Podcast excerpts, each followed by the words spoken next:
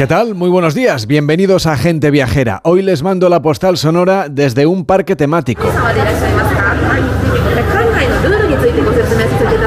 Estamos en la prefectura de Aichi, en la región japonesa de Chubu, a 25 kilómetros del centro de Nagoya. Aquí se está levantando por fases el parque consagrado al imaginario de los estudios de animación Ghibli, todo un referente en la materia, tanto en la parte creativa y cultural como en la estética. Estamos en Japón y aquí las cosas son como son, a menudo diferentes de lo que esperamos los occidentales. Este es un parque temático, pero apenas tiene atracciones. Está más bien concebido para pasear, para ingresar mientras andamos en el universo del anime de sus fundadores, dos directores y un productor nipones que habían tenido un enorme éxito con la película Nausicaa y el Valle del Viento estrenada a principios de los años 80. Aupados por su reciente notoriedad, fundaron esta factoría de animación que se consagrará con la llegada del nuevo milenio, tras el estreno de la mítica película El viaje de Chihiro. Les cuento todo esto sin ser yo un otaku, ni siquiera un aficionado a la animación japonesa. He visto alguna de sus películas, pero más por un deber curioso que por un especial interés por lo que nos cuentan. Pero al César lo que es del César. La crítica es unánime en sus elogios y su impacto en la cultura popular japonesa y en quienes profesan su entusiasmo con las creaciones anime es realmente innegable. Tanto que este parque recibe miles de viajeros y devotos de Totoro, ese personaje que son en realidad tres, los espíritus del bosque que habitan en el interior de un gigantesco árbol milenario.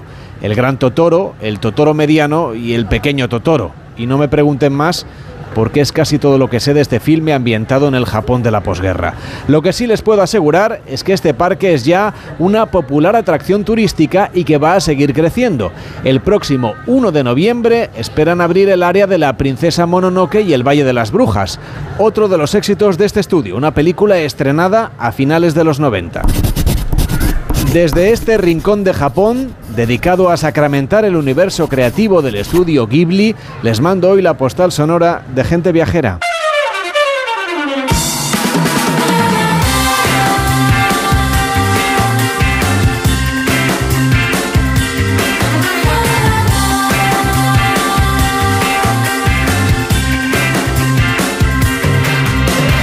Gente viajera el programa de viajes de Onda Cero con Carlas Lamelo. Aquí estamos, un fin de semana más en Gente Viajera con Víctor Herranz. ¿Qué tal, Víctor? ¿Cómo estás? Muy buenos días. Muy buenos días, Carles. Supongo que te acuerdas de cuando estuvimos en Almería, que fue al principio de la temporada. Estábamos ahí en un restaurante y a pesar de que estábamos evidentemente hablando de cosas del programa, del equipo, etcétera, no sé si te acuerdas que los camareros estaban en todas las mesas recomendándole a la gente por ¿Ah, allí la gamba roja de garrucha. Bueno, pues ahí dijimos, vamos a apuntar este tema y en algún momento vamos a hablar de la gamba roja de garrucha y por qué es tan exquisita, por qué es tan importante, porque es una de las joyas gastronómicas de Almería. Pues venga, aunque sea ya casi al final de la temporada, hemos tenido ocasión hoy de hablar de la gamba roja de Garrucha. Hombre, desde luego, y es que este es un manjar, bueno, que es que es, muy peculiar identifica, bueno, pues a toda la provincia de, Almería, ¿no? Lo más importante yo creo que debemos de, de explicar es dónde se pesca los caladeros que están en Garrucha, la profundidad que tienen, lo cerca que están de la costa y el hábitat que se genera perfecto para la cría de este manjar. Cántame. Y no pares de cantar. Y cántame que me alegre el corazón y cántame que no pare de sonar. Cuéntanos, Víctor, ¿cómo explica a los pescadores de la zona que este caladero acantilado suponga el hábitat perfecto para esa gamba roja de garrucha? Pues sobre todo, como decíamos, debido a su relieve lleno de honduras, ¿no? En Garrucha puedes capturar gamba roja a 3 millas de la costa, mientras que en otros lugares del Mediterráneo español pues tienes que navegar hasta 14 millas. Este relieve submarino es determinante, también lo son los fondos fangosos y la temperatura del agua que permiten que la gamba roja se críe en Garrucha de una manera espectacular. El resultado de todo este ecosistema es una gamba roja de calibre grande y con una carne dura y llena de sabor. Sus cabezas para quienes disfrutamos de ese travieso chupeteo, son una exquisitez. Para ti todas. y bueno, es que el saborcito ese es maravilloso, también para hacer un caldo, ¿eh? O para hacer eso es otra cosa, para hacer un fondo para un arroz. exactamente, eso es una maravilla. Suquet, claro que sí. Oye, para quienes no lo hayan probado todavía, no hayan tenido esa suerte, ¿qué sabor tiene la gamba roja de garrucha? Pues carne blanca, fina, suave sabor a mar, inconfundible, ideal para tomarla cocinada o a la plancha o en un arrocito, pero mejor comerla por, por separado y cocinarla siempre muy poquito. Estéticamente color rojo vivo, zonas azuladas, sabor, como decíamos, 100% marino y un puntito dulzón, que además decimos que en la parte de la cabeza pues es donde está todo su, su potencial. Ahora toca el momento de darle recomendaciones a la gente viajera de sitios donde puedan saborear esa gamba roja de garrucha.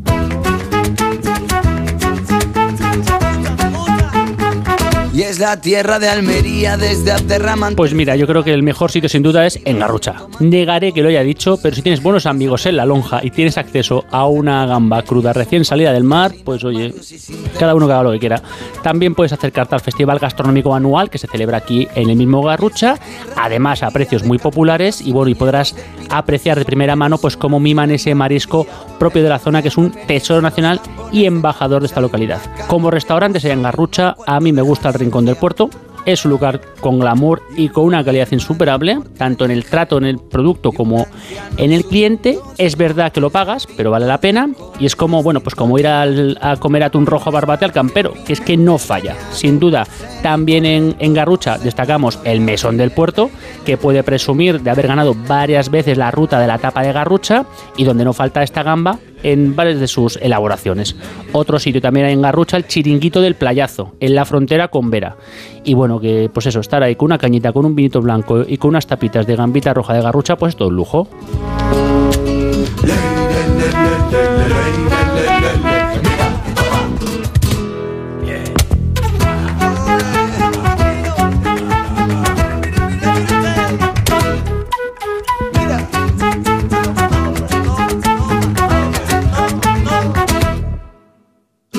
De mi Andalucía, mi amante querida, la dama del sol. Y en el desierto de miedo, bosque de verde y campos de amor. Porque te quiero. Pues no hemos empezado mal sitio del programa, ¿verdad que no? Y en buena Yo compañía no. la de las gambas rojas de garrucha. Desde luego, y bueno, y no solo en Garrucha, ¿eh? que también podemos ir a Carboneras, a San Juan de los Terreros o incluso en Almería Ciudad, que yo soy mucho del, del Alquián, que es un pueblecito al lado del aeropuerto, donde te ponen de tapa la gambita roja. Tú imagínate, si los que somos de fuera, que ya alucinamos cuando vienen los turistas y los americanos y les ponen eso de tapa y encima gratis, se desmayan. Como por ejemplo cuando nos ponen un poquito de tomatito ratociento o bueno, pues eh, vamos ahí a nuestro chiringuito favorito al lado del Alquián y nos tomamos ahí un pescadito frito. Propuestas aquí en Gente Viajera. Si usted está por ahí de vacaciones, seguro, seguro, seguro que ha tomado nota para ir a disfrutar de la gamba roja de garrucha en Almería. En Onda Cero, gente viajera. Carlas Lamelo.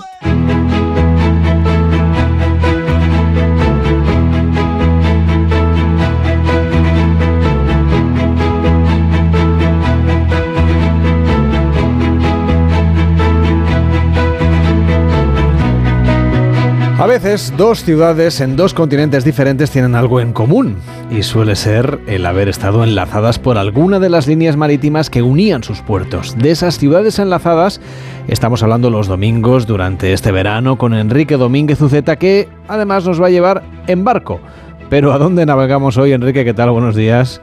Muy buenos días, Carles. Bueno, pues izamos velas para navegar por el Océano Pacífico y vamos a encontrar cuál es el nexo que une una ciudad filipina, Manila, con una ciudad mexicana, Acapulco, que eran las que enlazaba el famoso galeón de Manila en una de las rutas pues más difíciles y laboriosas que tuvieron que afrontar los navegantes españoles en el siglo XVI.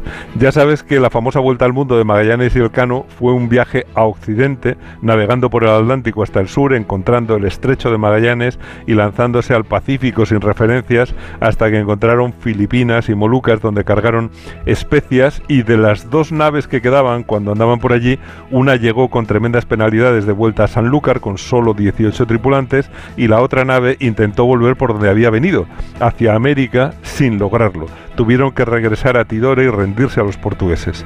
A partir de ahí se sabía cómo llegar a las Islas de las Especias, pero no se sabía cómo regresar y se convirtió en una obsesión solucionar ese problema porque España quería aprovechar las riquezas de Oriente y comerciar con ellas, naturalmente. Claro, cosa que finalmente consiguieron porque a muchos quizás se les ha olvidado, no sé yo, ¿eh? que Filipinas fue española hasta 1898. Bueno, y que se llama Filipinas precisamente por Felipe II.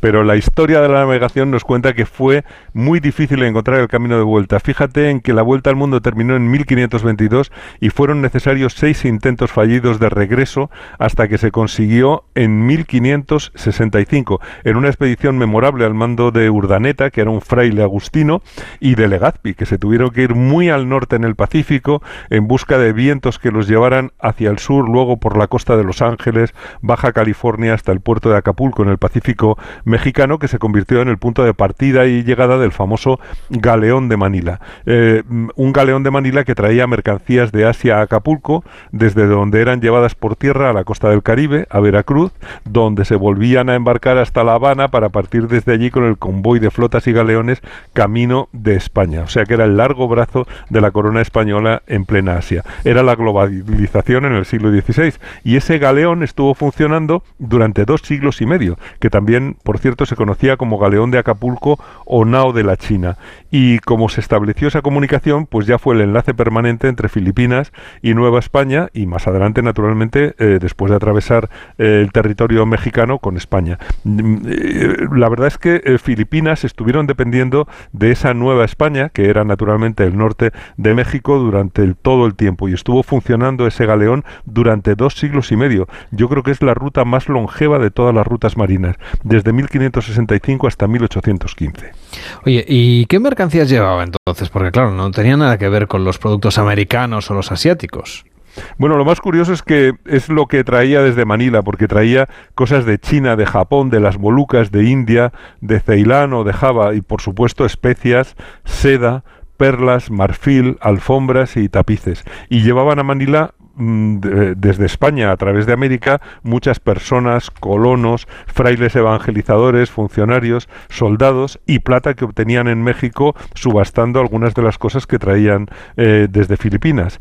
Eh, bueno, también llevaban naturalmente animales y plantas, cacao, tabaco, caña de azúcar, pero como curiosidad podemos decir que los barcos fondeaban en la bahía de Manila y en la bahía de Acapulco, que eran dos buenos puertos, y que el viaje de ida duraba entre 100 y 140 días y el de vuelta desde Filipinas era más largo, entre 130 y 200 días en el mar. Yo creo que el tema es súper interesante porque mm, no, mm, aquella navegación no tenía nada que ver con la del Atlántico. El Atlántico estaba lleno de piratas y de corsarios y esta era bastante menos peligrosa, aunque también había algunos piratas. Eh, pero bueno, eran, eran precisamente el mar y los barcos los que hacían ricas a las ciudades con puerto, que muchas veces son las que vamos a ver cuando viajamos. Aunque aquellas rutas comerciales formen parte de la historia, pues su memoria ha quedado impresa en sus calles, y en sus edificios. Y pues vamos a decir algo de estas dos ciudades. Quizás, si te parece, empezamos por Acapulco, ¿no? Bueno, Acapulco es una ciudad muy turística y sigue siendo un puerto importante, pero sobre todo porque está en el paso de los barcos que van del Canal de Panamá al puerto de San Francisco o al de Los Ángeles. Ha tenido años de esplendor tremendo como ciudad de turismo, de vacaciones y de descanso, especialmente para el público norteamericano y para los canadienses del Pacífico, porque lo pusieron de moda las estrellas de cine de Hollywood. Estaba muy cerca de la frontera de California, tenía un clima todavía mejor, tenía mejores precios y allí pasaron la luna de miel, por ejemplo, eh, John Fitzgerald Kennedy y Jacqueline en el año 1963. Allí se había casado también Liz Taylor seis años antes. Era un lugar muy glamuroso, era un sitio realmente al que ir a pasarlo bien. el sitio es muy bonito, desde luego, tiene decenas de kilómetros de playas, es muy urbano como destino, pero tiene muy buenos hoteles y resorts en la zona llamada Diamante y mm, hoteles más populares en la zona eh, que llaman Dorada, aunque ahora los visitantes sean casi todos del mismo México. Ha sido también la capital turística de México, donde se celebraba siempre el tianguis turístico, que ya sabes que es el Fitur americano, aunque ahora hay alternancia. En una ocasión se hace allí, en otra en otro lugar de México. La, la verdad es que la ciudad ahora mismo no es segura por la delincuencia de los cárteles, pero los turistas y sus zonas están bastante vigiladas. Yo quería que, yo diría que lo más emocionante es ver por qué ha sido un puerto seguro, porque dentro de la, tiene una bahía enorme, tiene una boca estrecha y por lo tanto era fácil de defender. Y se puede ver todavía el fuerte de San Diego, una fortaleza de planta de estrella desde donde se domina todo lo que acabo de contar. También vale la pena visitar el Museo de Historia de Acapulco, la catedral, participar de la animación de la Plaza del Zócalo y ver un mural popular de Diego Rivera pero lo que no se pierde casi nadie, claro, allí en Acapulco son los saltos de los clavadistas que saltan al mar desde 45 metros de altura de la quebrada y, y realmente lo clavan Yo creo que lo de clavar las cosas debe venir de los clavadistas de Acapulco. Oye, pues desde Acapulco nos vamos a ir hasta la capital de Filipinas, hasta Manila, que es una ciudad enorme que guarda memoria del tiempo en el que fue española, recordémoslo. Sí, bueno, Manila es un verdadero fenómeno. Ahora eh, se está promocionando el turismo a Filipinas porque es uno de los destinos que todavía no están demasiado visitados por los españoles y, la verdad es que la ciudad de Manila es, es un fenómeno. Su área metropolitana acoge a cerca de 20 millones de personas, es un caos tremendo de tráfico y de edificios y, y además es una ciudad muy moderna, con poca alma estética, yo diría. La parte antigua se llama Intramuros y era el centro colonial amurallado de los españoles. Está junto al río Pasig, donde estaban todas las instituciones coloniales, la catedral, la universidad, la sede del gobierno y de las órdenes religiosas que eran poderosísimas en, en Filipinas. Y de allí nos echaron los norteamericanos en 1898. Luego en la Segunda Guerra Mundial los japoneses eh, lo tomaron, y, pero se refugiaron en la zona histórica de Intramuros y los bombardeos de los americanos realmente arrasaron la zona, la dejaron prácticamente laminada. Ahora ha sido reconstruida parcialmente y mantiene los edificios bajos, un aire más tranquilo y elegante, solamente un edificio sobrevivió a los bombardeos. Fue la iglesia de San Agustín, que es la iglesia más antigua de Filipinas. Afortunadamente aún se puede ver, es patrimonio de la humanidad. Aguantó de todo, terremotos, guerras y tiene a su lado el, monasterio convertido en un interesante museo.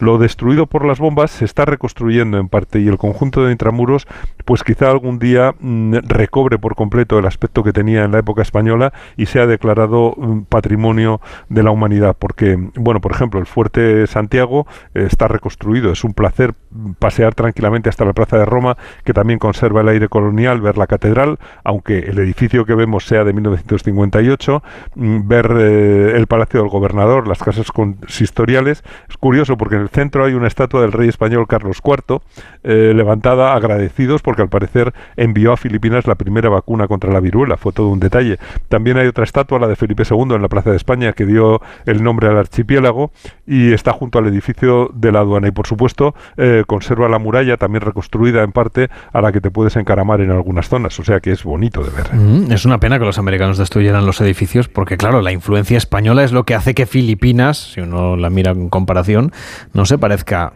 prácticamente en nada a ningún otro país de su entorno. Bueno, a, ninguno. Además es un país donde está muy implantado el catolicismo y, y, para mm, buscar las raíces españolas pues hay que ver, por ejemplo, la Casa Manila, que está reconstruida también, pero que te muestra la manera en que se construían las casas coloniales allí. Se llaman las Bahá'í Navato, con, eh, que están hechas con un piso de piedra en la parte baja y otro ligero de madera y palmas encima. Y, y también te muestra la Casa Manila eh, cómo vivían en el interior. El, el Museo de Intramuros, por su parte, pues también atesora muchos objetos religiosos y litúrgicos. Si fuera ya de intramuros, pues vale la pena visitar el Museo Nacional de Manila y, Binondo, que pasa por ser el barrio chino más antiguo del mundo. Eh, hay también un museo dedicado a la inmigración china en Filipinas, que era importante. Bueno, es muy interesante. Lo que es bastante impresionante es considerar, fíjate, un poquito al revés, es considerar que la presencia de China en España en el pasado llegó a través del comercio con Manila, porque en España muchos palacios tenían un salón chino, que seguramente era de influencia filipina o de familias que habían estado en Filipinas, y muchas personas pues guardan en casa mantones de Manila, de sus bisabuelos, quizá muy valiosos, que llegaban desde allí a nuestros mercados y a nuestras casas. Y ahí está también pues la letra de las canciones de la zarzuela de la verbena de la paloma, cuando dice ¿dónde vas con mantón de Manila? ¿Dónde vas con vestido chinés? Bueno, porque el traje de chulapa madrileña tiene también como elemento fundamental ese mantón de Manila de seda con bordados de colores y con largos flecos. Así que mm, esa ruta del Pacífico del galeón de Manila entre Filipinas y México pues terminaba llegando finalmente hasta España donde estuvo muy presente pues hasta finales del siglo pues rutas de largo recorrido por los mares del mundo que nos está trayendo Enrique Domínguez Uceta, con quien nos encontraremos, claro, la próxima semana. Cuídate mucho y a seguir viajando. Hasta entonces, feliz semana, Carles.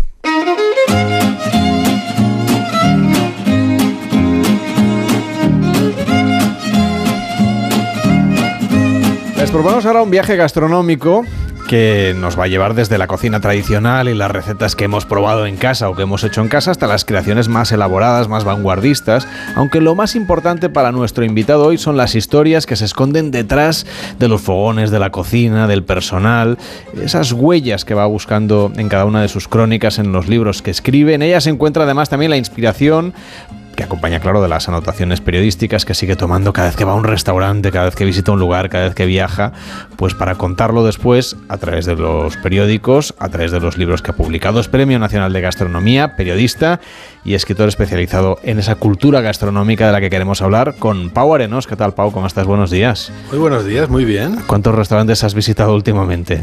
Mm, ¿Cuánto llevas la semana? Sí, yo normalmente intento eh, tener una vida racional, porque llevo mucho en esto, entonces ah, hay que cuidarse, aunque parezca mentira. Aquí siempre hay un, eh, una cosa que es un incontrolable, que es el alcohol, y es el, el, peor compañero de viaje para nuestro oficio. Tienes que vigilar mucho, pero desde el orden de unos tres a la semana. Que es bastante razonable, ¿no? Bueno, sí, bastante razonables, pero por ejemplo, si hago un restaurante mediodía, no ceno esa noche, entonces intento distribuirme, porque es que además cuando voy al restaurante, mi comportamiento y el del restaurante no es del cliente convencional, porque yo intento comer eh, el, los máximos platos posibles, aunque siempre mi advertencia es intentad no matarme. y nunca lo consigo, o sea, yo siempre quiero comer menos de lo que acabo comiendo, porque tengo que tener una perspectiva muy global, ¿no? Y no, no, no, no, no puedo hacer un primero y un segundo. Entonces es, es, una destrucción masiva. Claro, podrías equivocarte, digamos, en la elección, ¿no? sí, puedes equivocarte, pero a ver y, si un... O, o, no, o no sacarle, digamos, todo toda la enjundia que tiene ese restaurante. Yo intento comprender y ver qué quieren contar y muchas veces me pongo en sus manos, cosa que a veces es un error, yo te lo digo, ¿no? Yo digo, ¿qué queréis contar? ¿Cuáles, cuáles son los platos que os representan, que os dicen algo de vuestra vida, de vosotros, de vuestra actitud, ¿no? Yo llego y digo, no, no, quiero ni croquetas, ni quiero patatas bravas, no quiero nada de eso, porque son un eh, llenatripas y eh, me, me, quita espacio para lo que a mí me interesa, que es qué diferencia y qué significa ese lugar de todos los demás. Entonces, si hay un plato que no funciona bien en un conjunto, que funciona todo bien, pues eh, no pasa nada, es un error. Otra cosa es que funcionara solo, todo fuera mal, todo funcionara mal y solo funciona bien un plato, tendríamos un problema ahí. ¿Te encuentras con restaurantes que cuando les haces ese planteamiento no se lo han preguntado a sí mismos antes? Yo sí, yo me, encuentro a lo largo de mi vida muchos cocineros que no hacen cosas uh, que para mí son razonables porque nunca han mirado su oficio desde fuera. Por ejemplo, no puedo entender, y estamos hablando de restaurantes de una cierta ambición o cierto nivel, no necesariamente con estrellas Michelin, sino cocineros bien preparados que tienen una mirada personal sobre la cocina. ¿eh? Ya no hablamos de un menú de mediodía ni nada, sino restaurantes con actitud. Vale. Yo creo que no tendría que salir que un cuando tú tienes ya decidida una carta, creo que todos los cocineros tienen que sentarse y pedir los platos en una actitud normal, igual que la de un comensal, aunque eh, hay un poco de teatro, para saber cómo llegan y cómo se presentan esos platos y cómo lo recibe el cliente. Porque al final quien termina los platos es el cliente, el comensal, cómo los come, cómo se lo presentan, mm, la distribución en el plato. Y tú puedes haber imaginado un plato fantástico y tener eh, una gran discusión con tus compañeros de cocina para decidir cómo lo haces, pero no sabes cómo lo va, cómo lo va a recibir el comensal. ¿no? Entonces, súper importante que se sienten y que coman y que atiendan y pregunten a los camareros y sepan si aquel servicio es bueno y si los platos son adecuados. Pau, tú cuando ves a, una cosa son los periodistas y los eh, críticos gastronómicos y otra cosa pues son los comensales, como decías. Cuando ves a... Ahora es muy frecuente encontrarse en un restaurante con que la gente antes de ponerse a comer, ¿no? Le hace las fotos al plato, etcétera, sí. todo lo compartimos en redes sociales, evidentemente, pero ese plato se va enfriando, entre otras sí, cosas, ¿no? Sí. Eh, esa no, nueva manera de comer que tiene ese punto exhibicionista, como lo Nunca se enfría lo suficiente, es decir, vale. eh, yo he visto a gente eh, muy numerera, o sea, levantarse, de tal, unas cosas rarísimas, que yo creo que se puede tomar una foto, si quieres tomar una foto, de una manera discreta, mover un poco el plato buscando un punto de luz y hacer la foto. Pero lo peor no es eso para mí, sino cuando un cocinero decide que es un plato instagrameable. Mm. Es un, un, término, es un neologismo que yo escucho. ¿no? Eh, dicen, es que este plato es muy instagrameable. O sea, no estás pensando en nadie, no estás pensando en el, en, en el cliente, en el comensal, en ti, en tu mundo, en tu equipo, estás pensando en otros. ¿A quién lo recibirá mediante una red que tú no controlas de una gente que no? Error, fatal, un desastre, muy mal que puede llenarte una serie. Porque todo esto de las redes sociales y esto de los influencers es muy falso. Uh -huh. ¿En qué sentido digo falso? Eh, es más sencillo que un restaurante eh, llegue a tu restaurante alguien después de una prescripción de confianza que no de un Instagramer eh, basado en un contenido muchas veces de pago pero que, que, la persona que está viendo Instagram no lo sabe, ¿no? Hay gente que se dedica a los restaurantes, le dice, yo 400 mm, eh, euros, 600 euros son tarifas reales, pues te hago una foto y, bueno, digo que está muy un post o te hago lo que sea, y digo que está muy bueno. Y eso y tiene miles y miles y miles y miles. la persona que lo está mirando no se siente motivada de una manera más allá de poder ver esa, esa historia, es decir, el único que gana es el Instagramer por dos vías, porque ha ganado, ha generado un dinero y muchas veces no declarado, y porque su em, cuenta se llena de gente que le interesa eso, pero no necesariamente van a ir a ese restaurante. ¿Por qué? Porque es el espectáculo en sí mismo, no genera esa visita, porque no hay un contenido crítico o una visión más profunda o más allá, simplemente dicen, ah, qué bien, este hombre pues se come 700.000 tartas de queso al estilo de la viña, fantástico, pero no me siento motivado, yo no me siento motivado a ir, no me siento motivado. Y en cambio, eh, tiene miles y miles y miles y esa es una coartada fabulosa que los restaurantes creen que les va a llenar su espacio y no es así, porque además muchas veces esa gente que consume esos contenidos solo consume esos contenidos, no son clientes de restaurantes. Y bueno, hay cada uno que haga lo que tenga que hacer, ¿eh? pero creo que es una modalidad eh, ficticia y fatal, y cuando un influencer te llama y te dice voy a hacer un reel, un post, lo que sea, la mejor respuesta es no gracias. En cuanto, por ejemplo, a, tu gusto por la gastronomía, creo que te viene de familia, ¿no? De tu madre, de tu abuela, que ya te inculcaron un poco ese interés por los ingredientes, por la cocina hecha en casa. En mi casa siempre se comió bien, ¿no? Mi madre es una muy buena cocinera, también era una cocinera de urgencias, ella era profesora de gimnasio, tenía su propio gimnasio, entonces eh, cocinaba muy bien, pero cocinaba muy deprisa y muy muchas cosas a la vez para hacer muchas cosas a la vez. Pero hay platos y cosas y situaciones que a mí se me han quedado grabadas en el cerebro, ¿no? Por ejemplo, los miércoles ella preparaba siempre arroz al horno.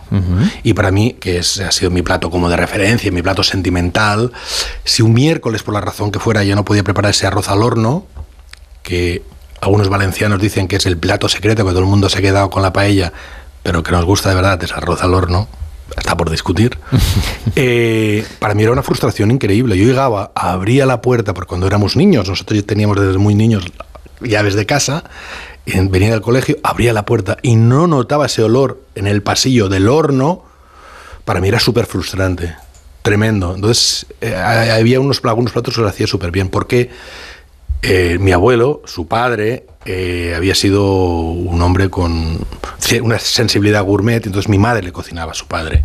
Y de ahí viene toda esa línea de disfrutar y gozar de la cocina.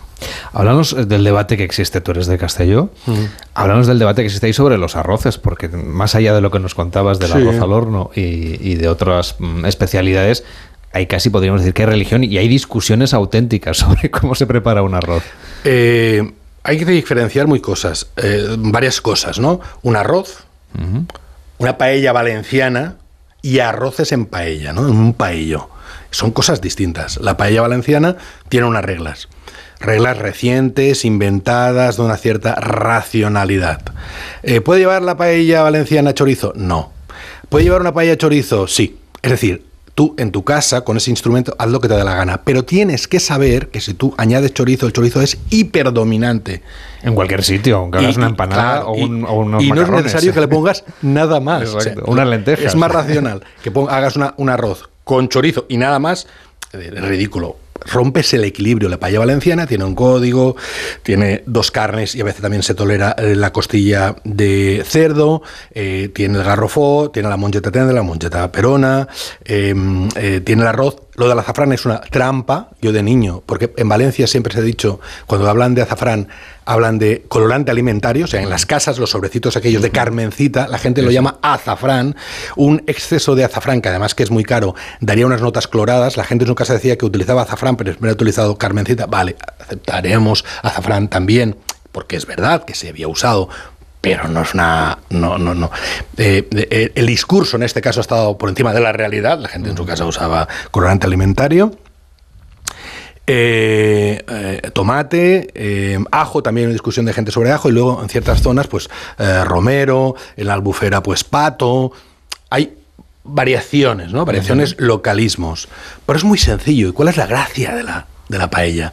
El equilibrio de el Primero, hacer el caldo al momento, mientras estás cocinando, no es un caldo previo. Eso es interesantísimo y una demostración de ahorro y de inteligencia culinaria. Y ya está, y no hay más. Luego, lo importante, importante, que la gente parece que no se dé cuenta, es el instrumento, el paelló, lo que acaba determinando el plato.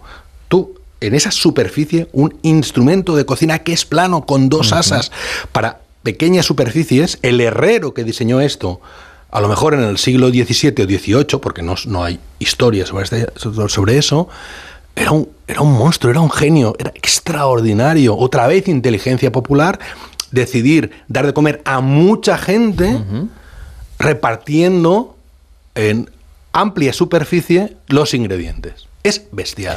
Aquí conviene, por si algún oyente se ha perdido, diferenciar entre la paella como plato popular. Paella valenciana. exacto, que la gente conoce. Y la paella, que es el instrumento, o sea, la, digamos, las, eh, no, es una cazuela, pero para, mí paello. O sea, para mí paello, ¿vale? Que, que, es como esta sartén grande, pero con dos asas a los lados, que es donde hacemos el arroz, digamos. Todos los arroces secos, con chorizo, mm. sin chorizo, como te dé la gana. Entonces no, no, no, no te metes en otro territorio que es el de la paella valenciana, déjala allí con sus ingredientes, sus pactos, sus inventos, sus acuerdos, y ya está. Estás conmigo de acuerdo que es un tema de, conversación y de discusión. La, porque la gente no diferencia. Dice, yo hago paella valenciana. Oye, va a ser mucho más sencillo. Dices que haces un arroz en un paello y ya está, se ha acabado, no hay ninguna discusión. Y haz lo que quieras, como quieras. También puedes hacer una paella valenciana que te lo te dé la gana y llámalo como quieras. Es que es igual. Es una cuestión de equilibrio y de tener un buen resultado o un mal resultado. Nos hablas en los libros muchas veces y en tus artículos de la diferencia entre la cocina de cliente y la cocina de cocinero. Hmm. ¿Cuál es la diferencia? Bueno, son sobre restaurantes. Estilo. Esto es un post que escribí hace muy poco que era sobre reivindicando el papel de los camareros. Entonces hablaba de, de Vía Veneto, eh, que es un gran restaurante de Barcelona, o Jorge en Madrid, para que la gente tenga un poco en la cabeza referencias, que son restaurantes de clientes. Es decir, eh, los restauradores, los propietarios, no son cocineros, son restauradores. Y han decidido que el capricho del cliente, del buen cliente, no del cliente que pasa por allí un día, sino clientes que, lo sostienen, es lo más importante.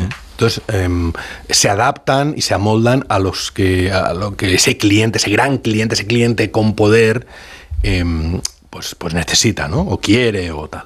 Y después está el, más común de todos, que es el, restaurante de cocina. El más común, no, perdón. El más común en alta cocina, que es el restaurante de cocinero. restaurantes creativos, restaurantes de alta cocina, restaurantes que solo tienen menú de degustación. Tú no comes lo que tú quieres, sino que quiere otro. El cocinero decide qué comerás. Entonces, el restaurante de cocinero. Restaurantes de clientes. Son esos donde el cliente manda, el restaurante de cocinero son esos donde manda el cocinero. Exacto, el cliente se limita a pagar y a comer, digamos. Sí, exactamente. Tiene un poco margen de actuación. Siempre hay un debate en eso y es recurrente que muchos cocineros, grandes cocineros, digan vamos a acabar con el menú de degustación y cada uno coma lo que quiera. Alberto Adrià hace un año, cuando volvió con Enigma, dijo, mm, me voy a cargar los menús de degustación y que el cliente coma lo que quiera. A la carta, como A la carta, pero luego vuelven atrás porque no pueden controlar nada. O sea, Alberto diría que estaba vendiendo un menú a 220 euros con 30 pases.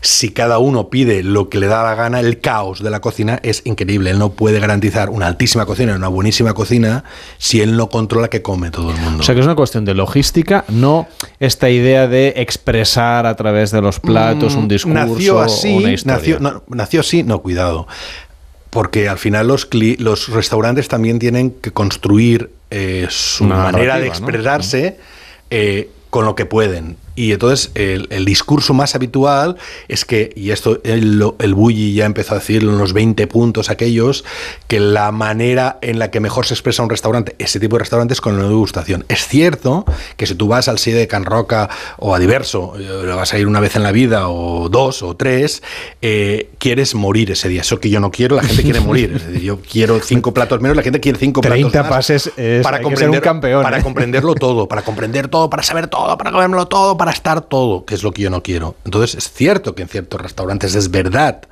que probar todo o la mayor parte de cosas necesitas un menú de degustación.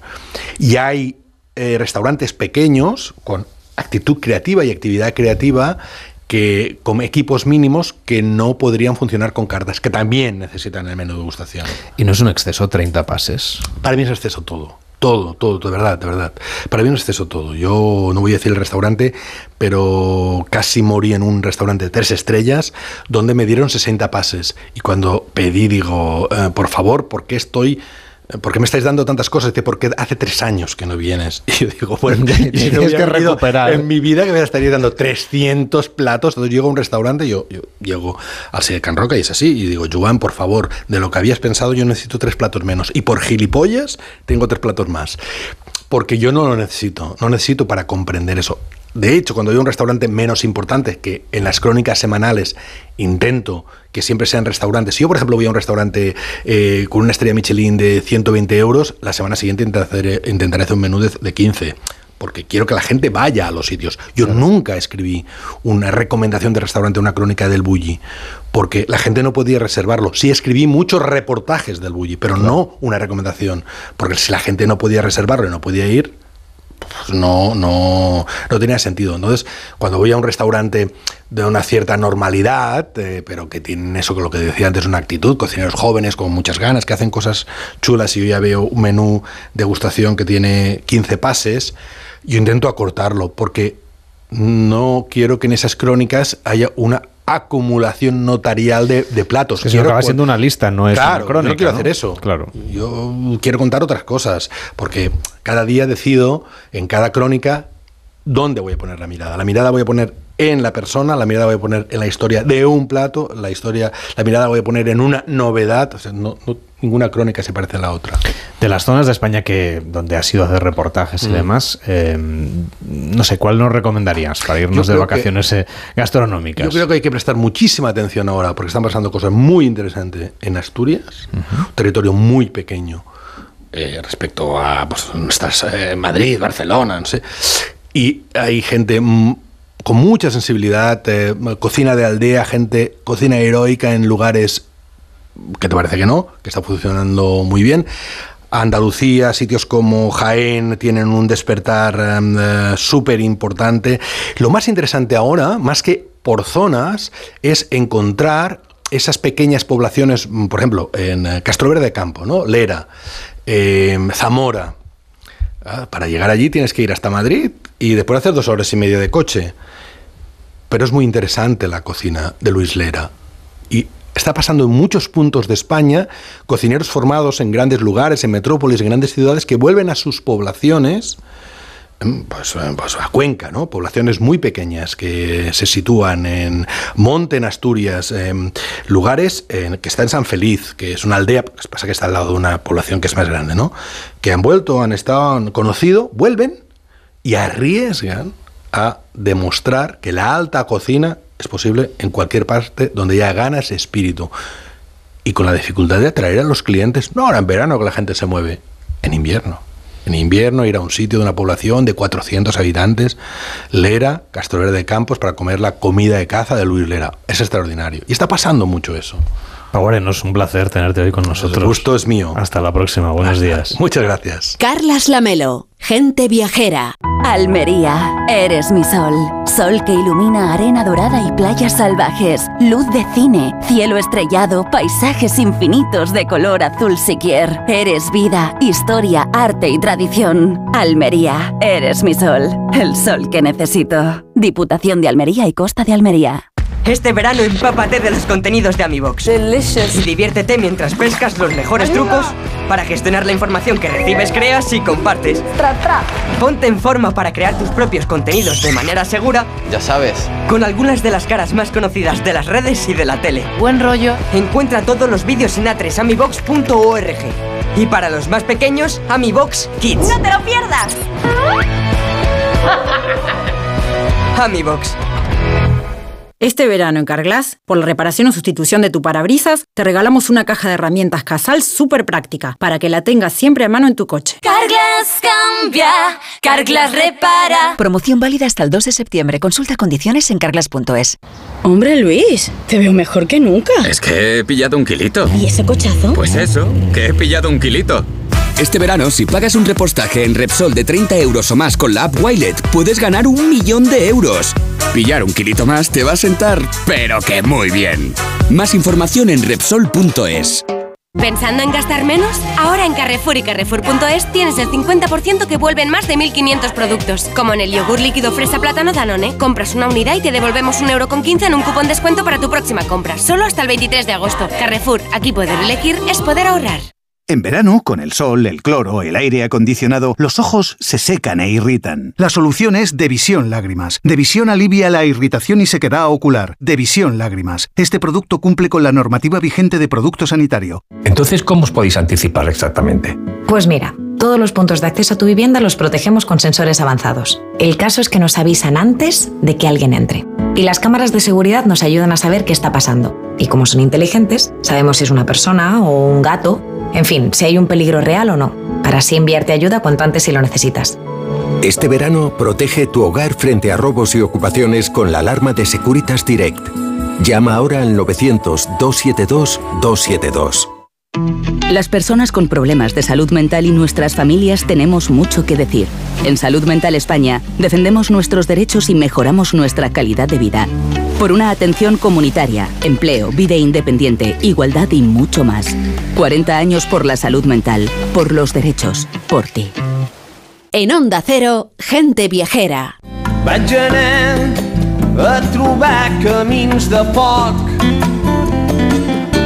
Me'n tornaria a anar més enfora que mai.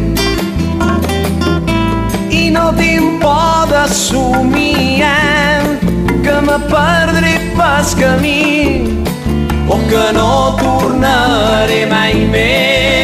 Nos vamos ahora a uno de nuestros rincones favoritos del Mediterráneo. Vamos a ir a Menorca, esa isla que le roba el corazón a todo el que la visita, que conmemora este año el 30 aniversario de su declaración como reserva de la biosfera y que además está ahora en plenas celebraciones de sus fiestas del jaleo. Elena del Amo, ¿cómo estás? Buenos días. Buenos días, Lamelo. Ojo que no digo jaleo, sino jaleos, porque son muchos los que se suceden a lo largo del verano en Menorca.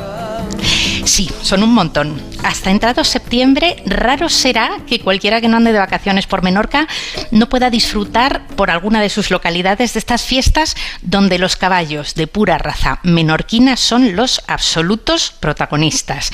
Este primer fin de semana de agosto será en Yucmasanes, el siguiente en Alayor, luego le toca el turno a San Clement, a finales de mes eh, a Ferrerías, a San Luis y luego ya en septiembre todavía se podrán disfrutar de los jaleos de Esmercadal y de Mahón. Bueno, y además es que vienen sin parar desde junio. Bueno, empezaron con las fiestas de San Juan en Ciudadela, que cada año viene a ser el pistoletazo extraoficial de la salida de la temporada de verano, y desde entonces los jaleos van rotando cada fin de semana por un pueblo diferente de Menorca, con sus jinetes o sus caixers, como los llaman aquí, elegantemente vestidos en blanco y negro, a lomos de caballos azabache que se arrancan con sus bailes y con sus cabriolas en medio de auténticas multitudes. Imagino estarán muy entrenados estos animales, ¿no? Sí, sí, eso me contaban porque si no, de verdad que no te explicas que caballos y jinetes guarden la calma en mitad de los gentíos que se forman.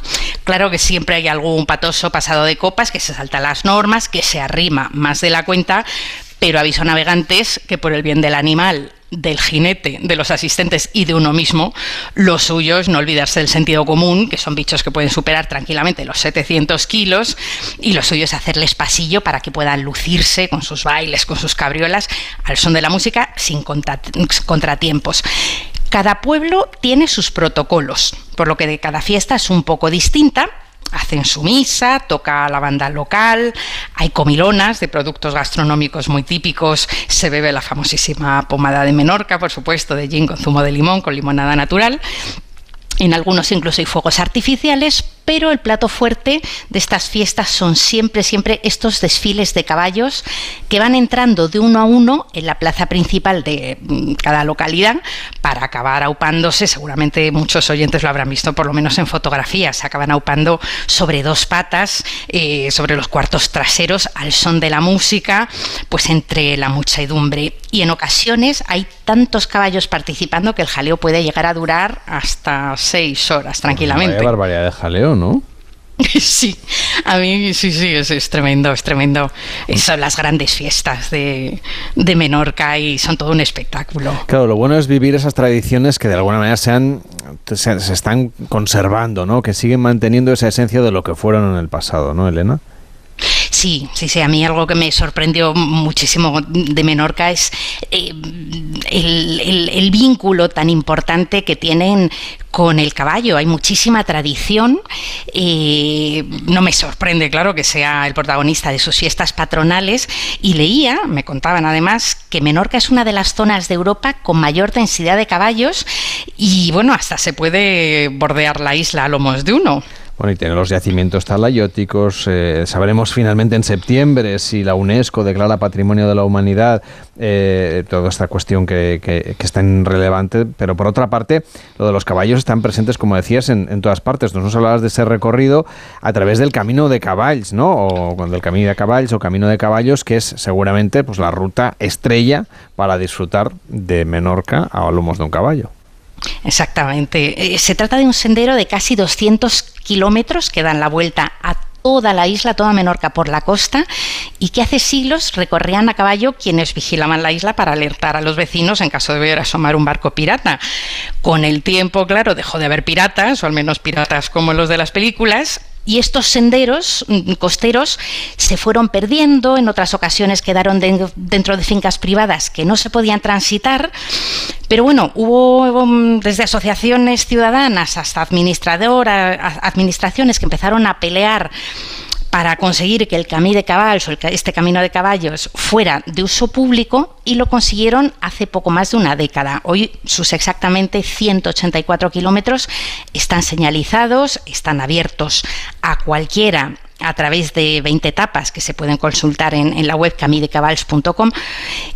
Los más pro se lo hacen entero, que es una buena tirada en estas 20 etapas, pero vamos, no es ningún pecado hacerse solo algunos de sus tramos y, acceder a través de ellos pues algunas de las calas y algunos de los parajes más recónditos de la isla y a gusto del consumidor, claro, cada cual decide si se lo hace caminando, si se lo hace en bici o por supuesto también a caballo. Decíamos que en septiembre sabremos si finalmente la cultura talayótica será o no patrimonio de la humanidad. El último escollo pues lo, ha ido superando. Sabemos que esta es una fase siempre muy complicada, muy delicada, pero en cualquier caso, sea o no patrimonio, desde luego lo patrimonio de la humanidad, desde luego lo podemos ir a visitar, porque es que hay muestras talayóticas, no te diré en cada esquina, pero son muy frecuentes. y, a veces en medio de un campo de golf y, de lugares pues que en medio de la carretera, ¿no? Sí, sí, sí, sí. O sea, esto mm, es, una huella de estos pueblos prehistóricos anteriores a los fenicios que, ya visitaron la isla y de hecho me contaban que la, la bautizaron como Nura que significa, mm, significaba fuego por la cantidad de fogatas de estos poblados talayóticos que veían cuando navegaban por las costas de noche. Realmente, como dices, los hay, pues si no en cada esquina, casi casi, en mitad de un sembrado hay algunos que sí tienes que pagar entrada, tienen sus horarios, están cercados, pues porque son los más valiosos, los mejor conservados, pero hay otros realmente, pues eso, en mitad de un campo de golf, en mitad de un, sembrado, y realmente eh, es, una huella, también hay bastante huella talayótica en, en Mallorca, pero la densidad que te encuentras en Menorca es de no dar crédito. O sea, decenas de yacimientos megalíticos con sus taulas, con sus navetas, son verdaderamente un espectáculo y probablemente ya se habrían declarado patrimonio de la humanidad si no hubiera sido pues, la última reunión de la UNESCO estaba prevista en la ciudad rusa de Kazán y ya nos podemos imaginar con la guerra de Ucrania todo esto todo lo que tenga que ver con Rusia se suspendió esta reunión de la UNESCO también parece ser que el próximo septiembre se va a celebrar en Riad, en Arabia Saudí, y allí decidirán si estos yacimientos que junto a las calas, junto a esa gastronomía y junto a esta tradición del caballo de la que estábamos hablando en Menorca, pues es realmente otro de los alicientes imprescindibles de esta islita que de verdad no se ha vendido al ladrillo y es eh, está maravillosamente conservada, no ves un edificio más alto que otro, entonces eh, Menorca sí, las playas, las calas, por supuesto en verano, pero fuera del verano, a mí personalmente me gusta muchísimo más. Elena, tú que has vivido en tantos lugares diferentes del mundo, que los has conocido, que has visitado tantas islas, eh, ¿Menorca se parece a alguna otra isla recóndita del mundo? Pues a ver, tiene, tiene algo, pero, pero, pero no, yo creo que es muy, es muy singular, porque mm, lo malo un poco de las islas del Mediterráneo es que reciben demasiado turismo y entonces se ha construido demasiado a lo alto en muchísimos sitios, afortunadamente no en todos. Pero Menorca, un poco por el carácter ese tan peculiar de los menorquines que quieren la isla, bueno, necesitan turismo y lo quieren y lo cuidan, pero también quieren la isla para sí. Entonces no, no, no se ha construido demasiado, que es la absoluta maravilla que me parece a mí de, Menorca. No tienes bloques de apartamentos, bueno, hay un par de focos más turísticos donde sí hay algunos edificios altos, pero realmente tú te plantas en, en el Monte Toro, que es la parte más alta de la isla, que es una elevación discretita, pero como todo es muy liso, pues parece, parece más de lo que es. Ves toda la isla y es que no ves eh, eh, eh, más que bosques de acebuches, de olivares, de pinares casitas de vez en cuando camuflados y algún emplazamiento en la costa un poco más desarrollado turísticamente, pero lo han, han, mantenido un equilibrio maravilloso. Entonces, eso sumado al patrimonio talayótico que hablábamos, la mm, belleza de sus eh, ciudades principales, porque si Ciudadela es la más aristocrática, tiene un casco antiguo peatonal todo de piedra, que es un espectáculo, Mahón, que siempre ha sido, digamos, la, la, la, la menos guapa, pues es, es, preciosa, tiene un puerto, el puerto, el portichel de, de Mahón, eh, no, no, no, vamos, tiene un encanto mm, espectacular, entonces eh, le sumas el encanto de sus dos ciudades, todo este patrimonio, lo bien conservada que está, toda esa campiña donde todavía pues se siguen, puedes visitar queserías donde se hace queso, el famoso queso de Mahón, donde puedes visitar em, pues cómo fabrican las abarcas tradicionales, se ha mantenido bastante, no como décadas atrás, evidentemente, pero se han mantenido bastante las tradiciones y Menorca de alguna manera sigue siendo así como un secreto muy, muy, muy a voces, muy a voces,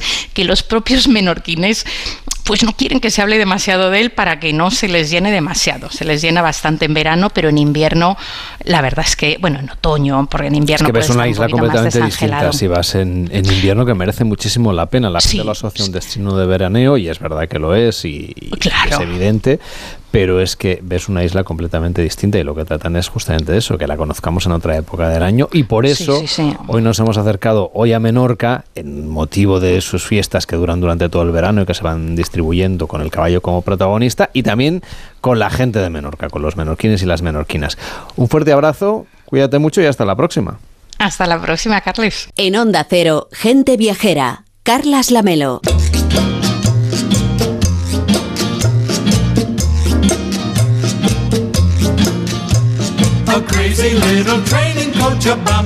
A la vuelta de las noticias vamos a coger un ferrocarril a ver a dónde nos lleva hoy Mariano López. Creo que me ha dicho que quería ir a la India. Los trenes de la India ya sabe usted que no son muy confortables. Bueno, se lo vamos a contar a la vuelta. Un poquito menos confortable todavía es vivir en Corea del Norte, un país muy hermético, de los más herméticos del mundo, si no el más hermético. Allí han llegado dos periodistas españolas que van a compartir con nosotros un ratito de conversación aquí en Gente Viajera, antes de irnos de camping que eso sí que es una opción confortable, sobre todo si ustedes van a hacer glamping. Todo esto y más a la vuelta de las noticias en Gente Viajera. Hasta ahora mismo.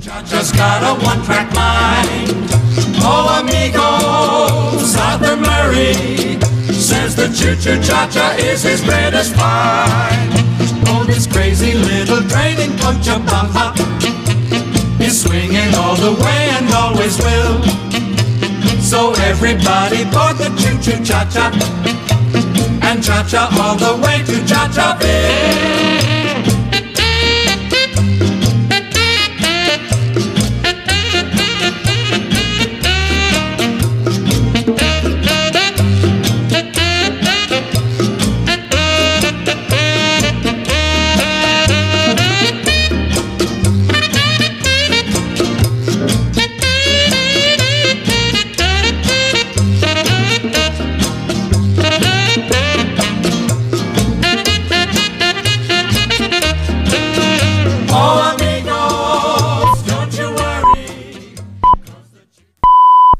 Es la una, mediodía en Canarias.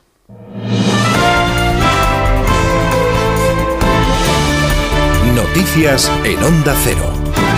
Hola, buenas tardes. A esta hora, las 8 de la mañana en Argentina, se abren las urnas en el país sudamericano en las llamadas elecciones paso, primarias, abiertas, simultáneas y obligatorias, de las que saldrán los candidatos de cada partido político para las elecciones generales del próximo mes de octubre. Vamos a conectar en directo con la televisión pública argentina, que está informando ahora mismo de la apertura de estos colegios electorales. Conectamos con la televisión pública argentina, sonido en directo. Los centros de votación en todo el país. A partir de las 18 abren los comicios aquí en la Argentina, en este ejercicio democrático que afortunadamente tenemos, como bien decía, desde hace 40 años. Abrieron los comicios. Sí, ¿eh? señor. Y quienes salen de casa a esta hora, recuerden, transporte gratuito Sí. para dirigirse a los distintos centros de votación. Decime lo de las lanchas, que me encanta. No, las lanchas te las dejo a vos. Yo digo colectivos, aviones no. Pues ya hemos podido comprobar cómo han abierto los colegios electorales en Argentina y además todos aquellos que acudan a votar tienen el transporte público gratuito como acabamos de comprobar. Vamos a seguir muy atentos al desarrollo de estas elecciones. En nuestro país, intervención de la líder de Sumar, Yolanda Díaz, ante los medios de comunicación, donde ha asegurado que se necesita una política útil para lograr un acuerdo de un gobierno progresista. Ha seguido sus palabras Carla Casamayor. A escasos días de que arranque el nuevo ciclo político, Yolanda Díaz hace desde su tierra un llamamiento a la política útil de nuestro país, ya que en unas semanas arranca el curso escolar y los problemas de la ciudadanía han de solucionarse con un gobierno progresista.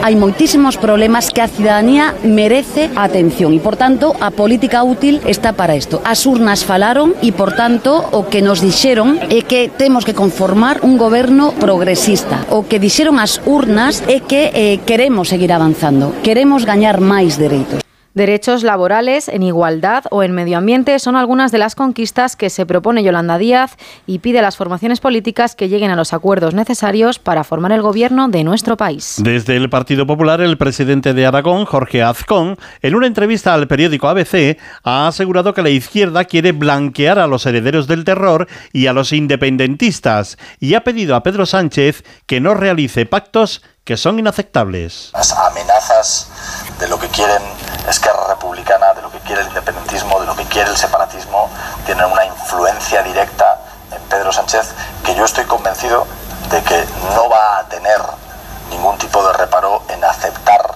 lo que sería indefendible o lo que es inaceptable para aquellos que creemos en España y en la Constitución española. Y comienza la oferta de trabajo desde Francia para los agricultores españoles que quieran realizar la vendimia en el país vecino. Con todos los datos y los sueldos, Miquel Cortés. La vendimia francesa tendrá a 15.000 españoles para la recogida de la uva en las zonas vitivinícolas. Andalucía es la principal comunidad que envía mano de obra. Jaén y Granada son las dos provincias que más jornaleros aportan a la vendimia de todo el estado, con un 53%. Según comisiones obreras, calculan que en la vendimia se obtendrán ingresos de aproximadamente 2.000 euros netos por persona. José Fuentes Cabello, adjunto del área política sindical y del sector agrario de comisiones obreras e industria, señaló que los trabajadores españoles podrán ganar esa cifra en relación con las horas trabajadas. Los vendimiadores españoles, dependiendo del número de horas que trabajen, pueden eh, traerse en torno a 1.800 eh, a 2.200 euros si trabajan eh, el máximo de horas que se permite, que son 44 horas. Una de las características principales de este empleo es que las personas que acuden a la vendimia son repetidoras de otros años. Se trata de un mercado laboral muy acotado que genera dificultades de acceso para nuevas personas. Información deportiva que nos trae Juan Ramón Lucas. Última hora en el Real Madrid, Alberto Pereiro, muy buenas. Hola Juanra, ¿qué tal? Buenas tardes. Bueno, pues vamos a esperar hasta las 4 de la tarde que el Madrid más o menos a esa hora va a hacer oficial el parte médico del militado. Ya te digo que las sensaciones son malísimas. Ayer eh, Carlo Ancelotti en sala de prensa después de la victoria del Madrid eh, confirmaba lo mínimo que podía decir, que era ese 15 de eh, rodilla derecha, pero la sensación que tenía el futbolista, lo que le dijo a sus compañeros y lo que vio el cuerpo técnico cuando hizo las primeras pruebas deja muy a las claras que puede ser otra lesión horrorosa en la misma semana. Todo apunta a lesión de ligamento cruzado anterior de la rodilla derecha, pero vamos a esperar a las 4 cuando salga el parte médico. Ahora mismo pruebas han militado, muy complicado que escape la peor de las lesiones de rodilla. Gracias, Pereiro. En página internacional, Kylian Mbappé deja de ser descarte con el PSG y vuelve a entrenarse con el primer equipo. El delantero vuelve a estar a las órdenes de Luis Enrique y tercer día de la primera jornada de Liga. El Celta recibe a los Asuna a las 5, Villarreal Betis a las 7 y media y Barcelona, ya con Araujo y Gundogan inscritos, visita al Getafe a las 9 y media. Todo esto y más a partir de las 5 en Radio Estadio. Las noticias vuelven a la sintonía de Onda Cero cuando sean las 2, la 1 en Canarias, en una nueva edición de Noticias Fin de Semana que dirige y presenta Yolanda Viladecans. Pero recuerden que tienen todas las informaciones actualizadas en nuestra página ondacero.es. Este domingo, más emoción, más goles, más liga, más Radio Estadio. El campeón inicia la defensa de su corona en un estadio en el que no se encuentra cómodo. Getafe Barcelona. En Vigo, el nuevo proyecto de Rafa Benítez contra el proyecto europeo Rojillo. Celta Osasuna. Y cara a cara entre dos equipos que esta temporada viajarán por la Europa League. Villarreal, Betis. Además, los partidos de la jornada de Segunda División. Este domingo, desde las 5 de la tarde, la liga se juega en Radio Estadio con Edu García. Te mereces esta radio. Onda Cero, tu radio.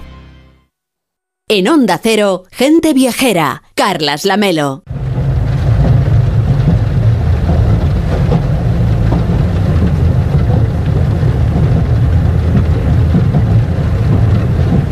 Segundo domingo de agosto y segundo gran viaje en tren que nos propone Mariano López. Hola Mariano, buenos días. Buenos días, Carles, ¿qué tal? El domingo pasado viajamos de tu mano en el Transmongoliano, siete días y seis noches a bordo de este tren. ¿Qué ferrocarril especial nos propones para este domingo? Pues mira, este domingo un viaje no muy largo, pero sí muy intenso. Un viaje en tren por la costa de Kerala, al sur de la India. Uno de los lugares, a mi juicio, más bellos del planeta. Un montón de emociones que empiezan en una de las estaciones de tren más bulliciosas de la India, la estación de la capital de Kerala, Trivandrum, en el extremo sur del subcontinente.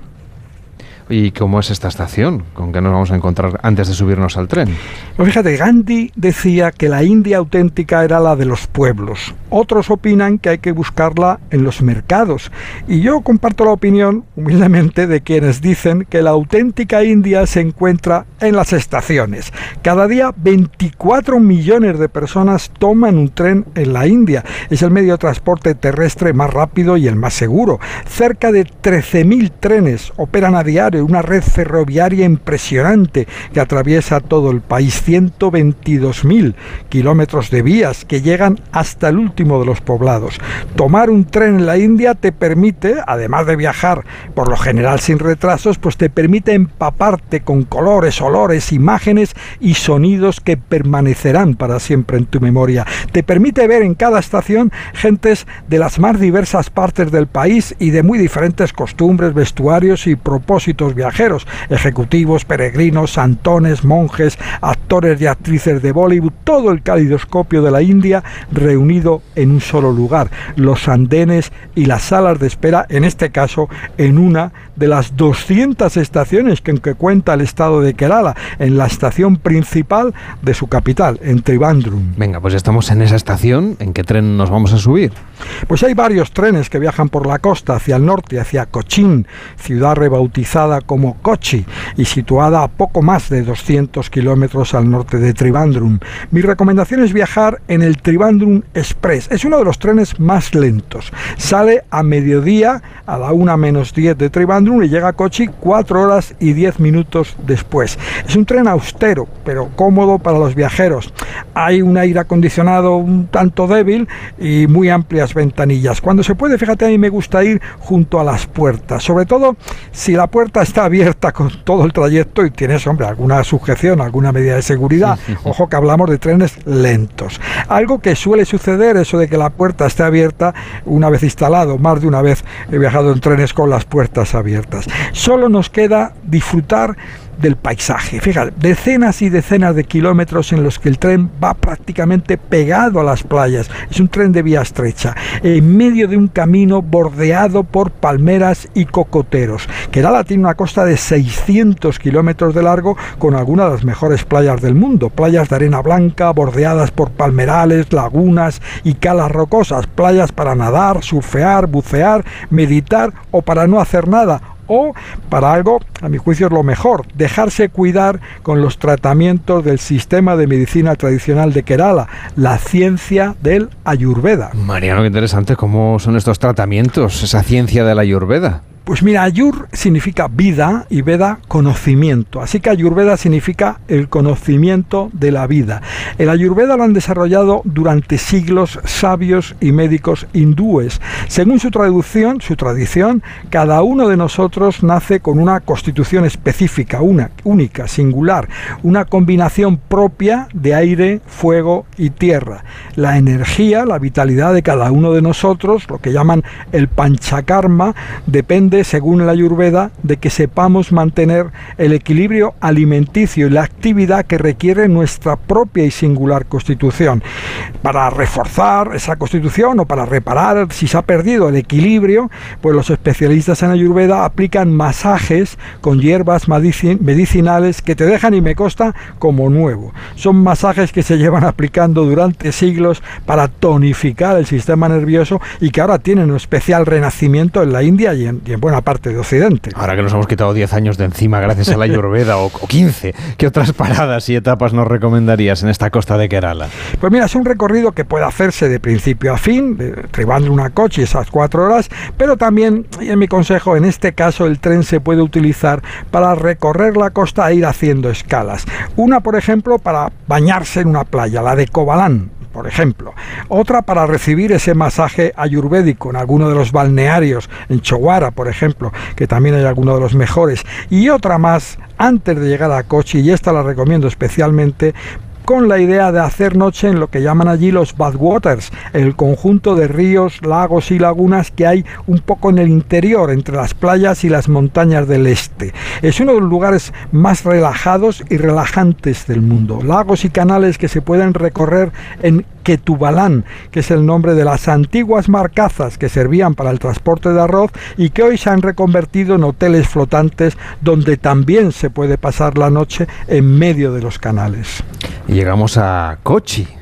¿Qué visitas destacarías de esta ciudad, la última parada de nuestro tren de hoy? Pues sí, Kochi, antes Cochín, la reina del mar de Arabia, es el conjunto de islas y penínsulas con un territorio principal, favorecido porque los bancos de arena subterráneos existentes pues permiten un puerto de aguas siempre tranquilas. La imagen más característica de Kochi es la que nos muestra las redes de pesca chinas en una de sus playas. Son redes enormes ancladas a un armazón de maderas que funciona como una balanza, de forma que es suficiente con el peso de un pescador paseando por el tronco principal del armazón para que las redes se inclinen y entren en el agua. Y luego llenas de peces, pues no hace falta mucha, mucha fuerza para sacarlas del agua gracias a unas piedras que tienen anudadas en el extremo del tronco que actúan como palanca. Es un sistema que se cree que llegó a Kochi hace 600 años y que se quedó como tantas otras tradiciones en esta ciudad, que guarda herencias sefardíes, portuguesas, holandesas, árabes, chinas, la huella de todos los que han cruzado alguna vez el mar Arábigo, entre ellos Vasco de Gama, el marinero portugués que encontró el camino por mar desde Portugal a la tierra de las especias, a esta tierra, a Kerala, que todavía hoy sigue siendo un gran exportador de especias, en especial de cardamomo.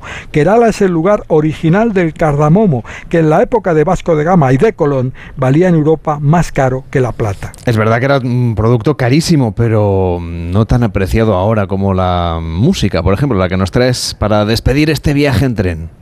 Pues sí, un clásico de Cat Stevens, Peace Train, el tren de la paz, pero no en su versión original, sino en una que si me apuras casi me gusta más. Está reinterpretado en otra versión muy reciente en la que participan más de 25 músicos de 12 países, entre ellos la India. Músicos que colaboran con el proyecto Playing for Change, tocando para el cambio, y que aquí suman sus voces a las del propio Yusuf, antes llamado Cat Steven, para pedirnos que nos subamos todos, todos, todo el mundo al tren de la paz.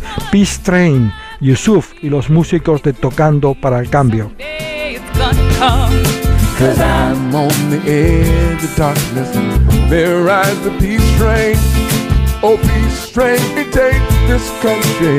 Come take me home again. Now I've been smiling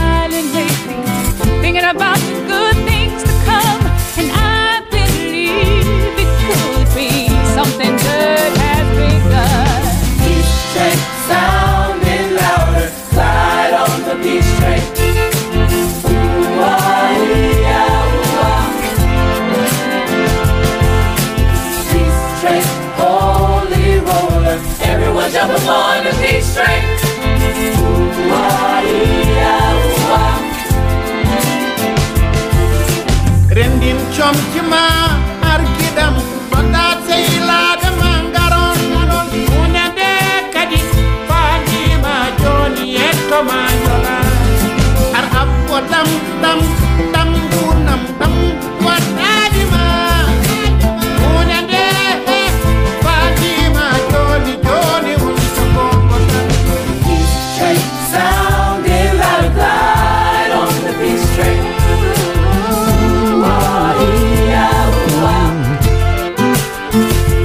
Viajera, el programa de viajes de Onda Cero con Carlas Lamelo.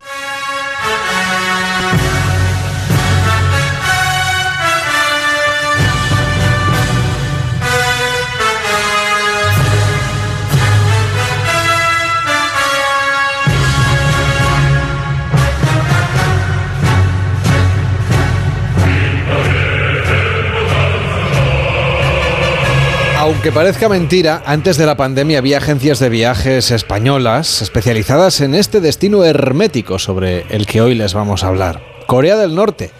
Sus fronteras se cerraron con la pandemia, pero el país de hecho ya estaba enclaustrado en el silencio que imponen siempre las dictaduras. De vez en cuando, lo habrán visto quizá en la televisión, dejaban que algunos periodistas accediesen a Pyongyang y a otros lugares de su territorio en una especie de, viaje organizado, de tour operación férreamente controlada por las autoridades locales. Dos periodistas españolas que compartieron esta peculiar experiencia han publicado ahora el libro El país más feliz del mundo, en el que nos hacen un retrato de la sociedad coreana. Macarena Vidal, corresponsal en Asia del diario El País, ¿cómo estás? Buenos días. Hola, buenos días, ¿qué tal? ¿Qué tal fue tu visita a Corea, este férreo control que tienen sobre los periodistas, los pocos periodistas que pueden acceder? Pues eh, fue, fueron tres visitas, en realidad, en tres años distintos, y entonces eh, estuvo muy bien porque nos dio la oportunidad de ir viendo cómo evolucionaba la sociedad. Llegamos el primer año, en 2015, cuando Kim Jong-un todavía se estaba asentando y la economía del país todavía estaba recuperándose de, los desastres de los años 90, de la hambruna, y, y- pero a través de ese trienio fue, fue como eh, Kim Jong-un cambió la política, dejó de dar tanta importancia a lo militar y empezó a darle igual importancia a lo militar y a lo económico.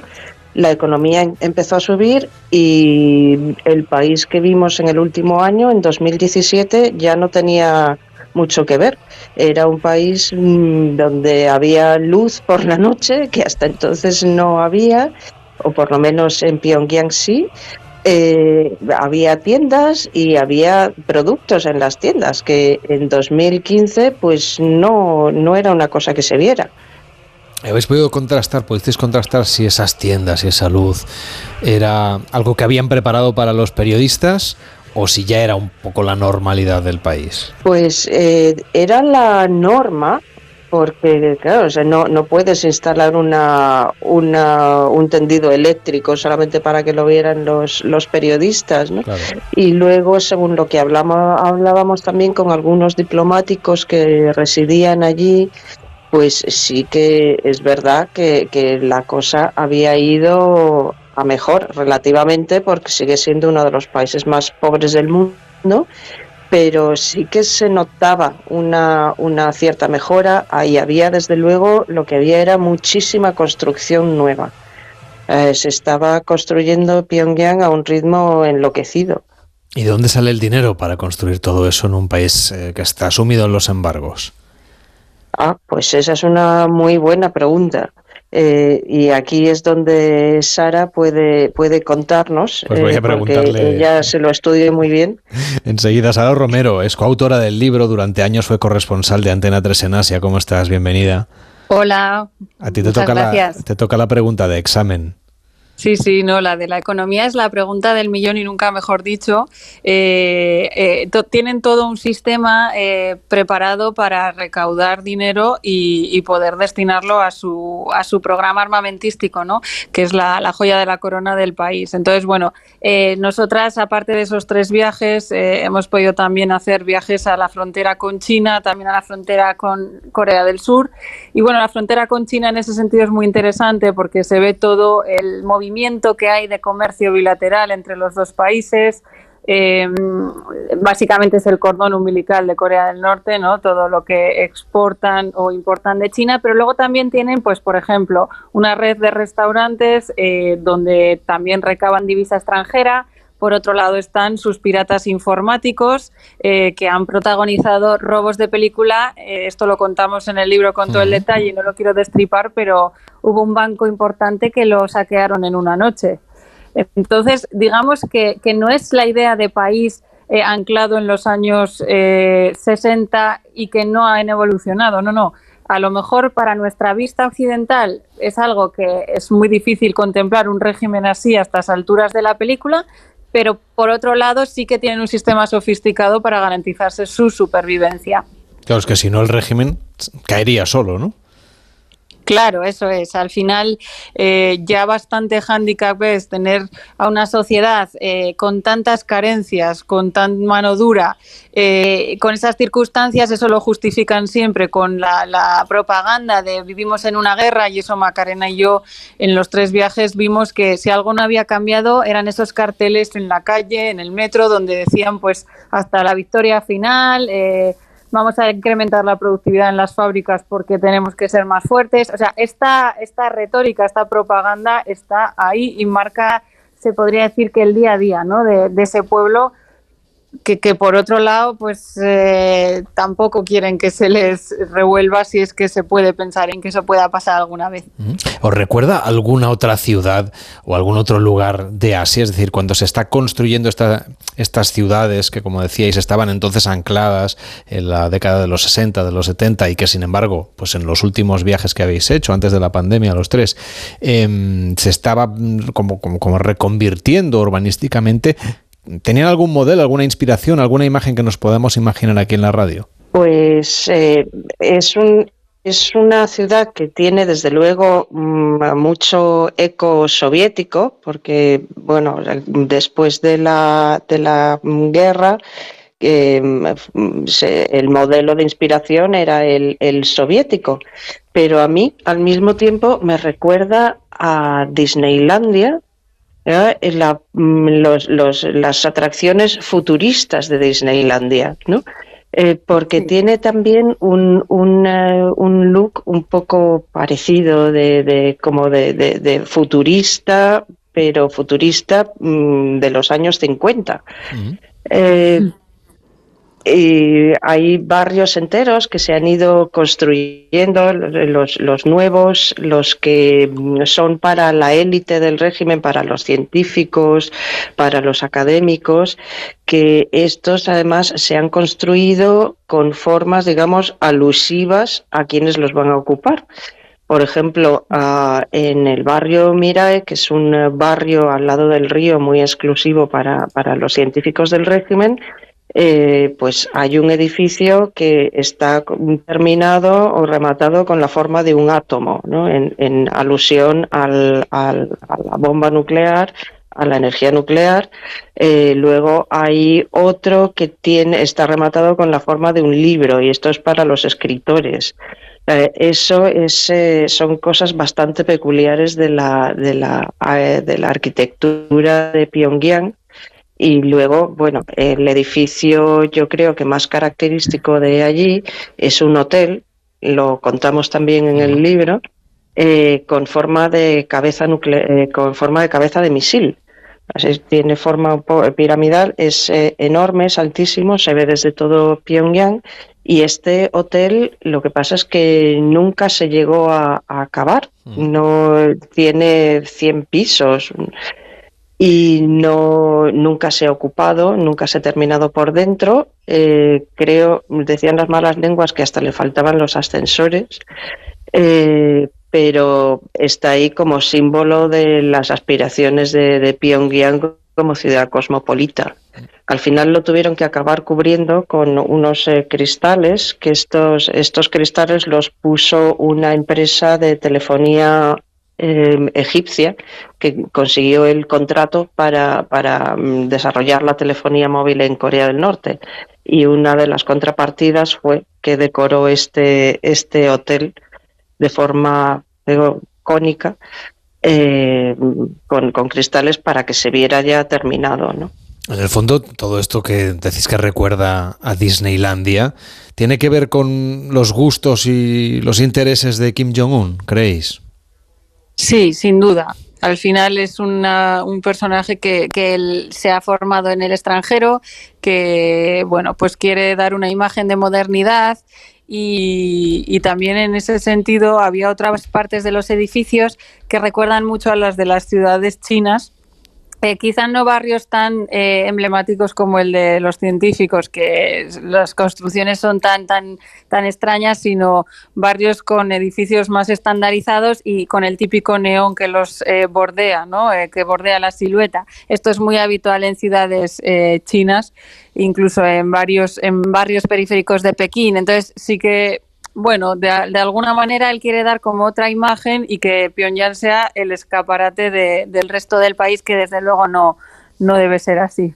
Este hotel Ryugyong del que habláis eh, en el libro, el que tiene más de 100 plantas y que acabó esta empresa mm, de, origen egipcio, eh, es, un, es un edificio, como decís, está a medio construir en principio, ¿no? En los años 90, cuando cayó la URSS, pues se dejó de, de construir.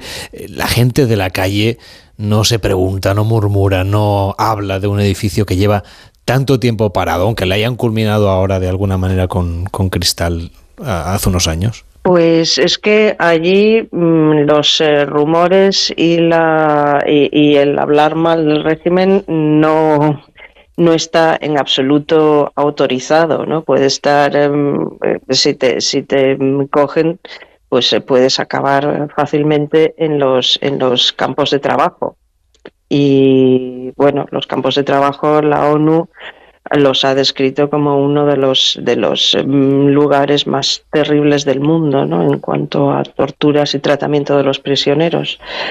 Así que mm, eh, mm, rumores, eh, críticas al régimen, cualquier cosa que pueda oler a disensión, ahí no se oye, no se ve.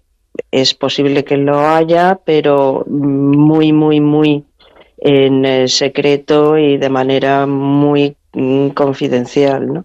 Una de las eh, maneras que lo hacen, nos contaba una persona con la cual ya al final, bueno, pues eh, acabamos teniendo cierta confianza, es que mm, cogen un, un...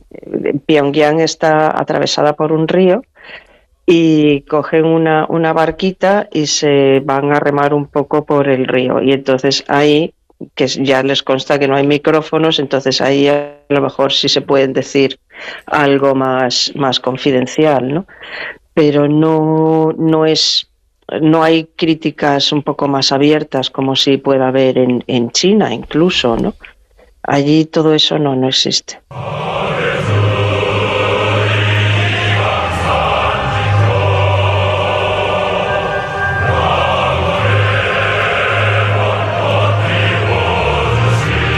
Hoy en Gente Viajera estamos tratando de conocer un poquito más de Corea, de Corea del Norte, el país más feliz del mundo, así se titula este libro, que han escrito Macarena Vidal y Sara Romero, dos periodistas que conocen a fondo el país porque lo han visitado en tres ocasiones, que conocen sobre todo Asia, porque es donde han podido ejercer o ejercen su labor como periodistas. ¿Cómo se ponen en contacto con vosotros para informaros de que habéis sido elegidas para poder viajar a Corea y conocerlo y sobre todo cómo es este viaje, Macarena, una vez, una vez se ponen en contacto contigo las autoridades. Pues al principio fuimos nosotras quienes nos intentamos en poner en contacto con las autoridades y fue una experiencia bastante curiosa. ¿no? Eh, eh, vivíamos en, en Pekín y se nos ocurrió ir a la embajada norcoreana a presentarnos y a decir que queríamos eh, viajar a, a Corea del Norte. Y bueno, pues eh, reunimos todos los papeles que pensábamos que nos eh, iban a, a- a avalar, pues eh, fotocopias de los pasaportes, del carnet de prensa, de nuestro currículum. tal. Fuimos ahí y para nuestra sorpresa llamamos a la puerta y nos abrieron. Y fue un momento de, oh, estamos en territorio norcoreano. Oh.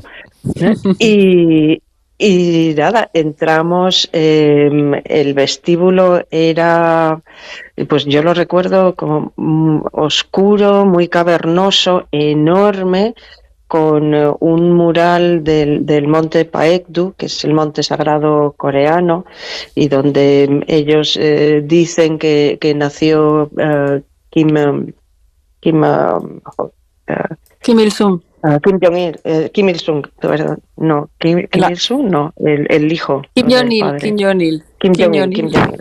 Perdón, que se me ha ido. Es normal eh, Y- que, que os confundáis entre. Es que son muchos Kims. Coreanos son todos Sí, Kims, son efectivamente. demasiados Sí. Kims. Y bueno, pues, pues eh, estaba allí y, y al fondo, debajo de este, de este mural, pues había una señora en recepción claro, que nos miró como diciendo, ¿y estas de dónde salen? ¿no? Entonces fuimos y le intentamos explicar eso, que éramos periodistas, que queríamos visitar su país. tal. Empezamos en, en chino y nada, no nos entendía nada. Pasamos al inglés y tampoco nos entendía nada. La señora cada vez más alarmada y entonces, bueno, acabó llamando por teléfono a alguien y vino un señor que este sí que hablaba inglés y nos y bueno nos atendió nos cogió los papeles nos trató muy amablemente sí sí sí no se preocupen tal esto bueno tomamos nota tomamos nota eh, pero bueno ya ya está entonces ya nos, nos invitaron muy amablemente a marcharnos y mientras nos dábamos eh, la vuelta pero seguro seguro que se queda sí sí sí ustedes no se preocupen descuiden y ya cuando salíamos oímos detrás de nosotros el sonido inconfundible de una trituradora de papel. o sea que nada. ¿Y entonces cómo continúa la aventura? Pues Y luego unos días después, ¿no? Es, o sea, pasó un tiempo, ¿no, Maca? Cuando ya nos llaman, en realidad. Sí, pasaron eh, unos meses y, y un día nos, nos llamaron. O sea que algún dato sí que se quedaron vuestro. Eh, sí, es que luego lo seguimos intentando varias veces. Ah, Sí, fuimos varias veces hasta que coló. Sí. Y entonces, eh, bueno, pues nada, nos, nos dijeron, bueno, están ustedes invitadas a, a venir a, a Pyongyang a un viaje para la prensa. Eh, tienen algo así como dos días para, para mm, pagar el, el dinero que cuesta, para sacarse el visado y para comprar los billetes de avión, que tienen que ser estos en tal vuelo. ¿no? Y nada, pues, pues eh, nos eh, mm, fuimos corriendo a la, a la agencia de viaje, a la, a la agencia de, vuelos norcoreana, a, a Air eh, que también aquello tuvo su, su momento mm, extraño, ¿no? porque llegamos y las luces estaban apagadas. Dices, bueno, ¿y esto por qué? Pero en cuanto nos vieron entrar, ya en- enseguida las, las encendieron y, y, mm, bueno, pusieron en marcha los ordenadores, que ni eso estaba encendido, y, ya nos atendieron, nos dijeron que volviéramos por la tarde a recoger los billetes y cuando volvimos por la tarde, otra vez igual, estaba todo apagado y cuando nos vieron entrar, encendieron las luces, encendieron el ordenador, nos emitieron el billete. Con lo cual siempre nos quedó la duda de si es que mm, solamente habían abierto la, oficina para nosotras o, cómo funcionaba aquello. ¿no? Muchas visitas no deben tener, ¿no, Sara? Eh, en definitiva, ¿os cruzasteis con alguien de otro país? No otros colegas periodistas, que sé que son viajes en grupo, sino, no sé, hay, había por allí comerciantes, eh, no sé, diplomáticos, mm, científicos, alguien de algún otro lugar en vuestro viaje? En nuestro viaje éramos solo periodistas, pero es verdad que luego en el avión, pues tú puedes coincidir, coincidimos con unos turistas españoles en una ocasión, de estos eh, que, que tienen fervor por el régimen e iban a ver cómo era aquello, y además bastante desagradable porque sí que es verdad que llegas a la terminal del aeropuerto de Pyongyang y es una terminal que la acaban de inaugurar en ese momento, en el año 2015, que es la primera vez que fuimos. Eh, entonces es una terminal pues bastante nueva y tal, y ya empezaron con comentarios jocosos de, ah, pues yo no veo ningún muerto de hambre por aquí, este tipo de comentarios. Luego también nos tocó en otra ocasión sentadas al lado de un chico que iba a estudiar a la universidad y era de un, de un país de, de Oriente Medio. Eh, en el hotel, eh, como teníamos que salir, en mi caso, por ejemplo, para meter la voz de los vídeos, salía del hotel para que buscarme un rincón en la calle donde no me escuchara nadie, eh, pues ahí a veces veías que llegaban eh, empresarios chinos o gentes de, de, alguna ONG había, pero esto era como más, más discreto en esa ocasión. Pero sí, sí que no es que sea una locura de tráfico de gente, de, tránsito de gente, de que aquello del hotel no parara. Generalmente la, la recepción tenía bastante poco movimiento, pero, pero sí que eh, había cierto acceso. Claro, todo esto de salir fuera era porque había micrófonos en las habitaciones, ¿no? Bueno, esa es la teoría que siempre hemos tenido. Yo no encontré ninguno, tampoco me puse a buscarlo, sinceramente. Tampoco eres pero- espía, ¿no, Macarena? Pero la historia es que eh, estábamos en un. eh, solo, solamente hay internet en una habitación del hotel donde estábamos todos los periodistas extranjeros. Tenías que conectarte por cable, no, no por wifi. O sea, está bien controlado quién se puede conectar y quién no. Eh, y ahí sí tenías acceso a internet sin censura, cosa que para nosotras que veníamos de China, de todo censurado, pues oye, por lo menos ahí, ya que era difícil trabajar, pues internet no lo tenías eh, censurado, pero claro, solo te podías conectar tú, no podían conectarse los norcoreanos, ¿no? Eh, entonces, eh, claro, meter el off con tanto periodista ahí y también los guías que los llamamos guías espías en el libro, que nos asignan a cada periodista, bueno, pues eh, era mucho más discreto salirte fuera, lo metes y no molestas y además no te escuchan, ¿no? Matas dos pájaros de un tiro. Nos da un poco un punto de pena cuando dejabais atrás a los guías sabiendo que se quedaban ahí haciendo ese trabajo. Así que, tal y como describís en el libro, pues parece tan poco gratificante, por otra parte. Sí, sí que da pena porque al final, no con todos, pero con alguno de ellos, pues eh, son varios días muy intensos eh, y bueno, pues eh, sacas información, ¿no? Eh, de, de lo que ellos te, cuentan, eh, de comentarios que te hacen.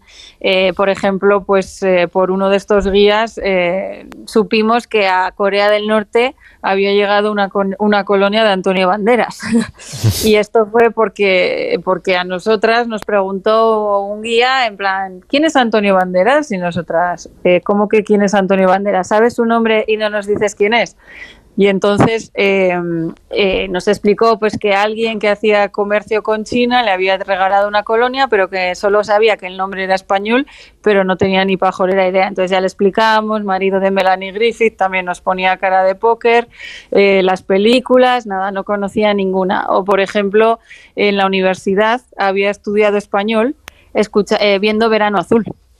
¿Qué dices, Jolín? O sea, eh, hay cierta información que lógicamente en la calle no la sacas porque dependes de lo que te traduzcan esos guías espías. Por eso es esa relación que, que sí que puedes establecer dentro de los límites que hay, eh, porque al final estas eh, son fuente de información para nosotras.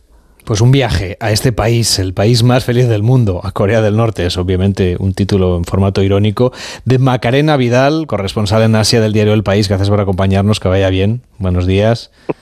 Muchas gracias. Y de, Sara Igualmente. y de Sara Romero, que es coautora del libro y durante años también fue corresponsal de Antena 3 en Asia. Hasta la próxima. Gracias, un placer. En Onda Cero, gente viajera.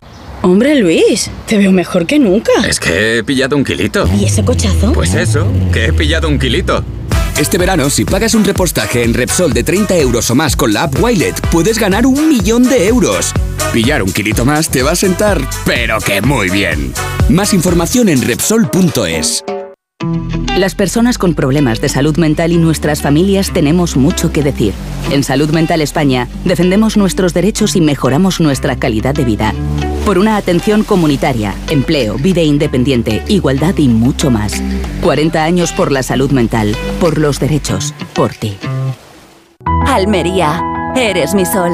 Sol que ilumina majestuosos pueblos y enigmáticos rincones. Sol que embellece monumentos y descubre tradiciones. Sol que enciende sabores únicos. Luz auténtica, única e inesperada.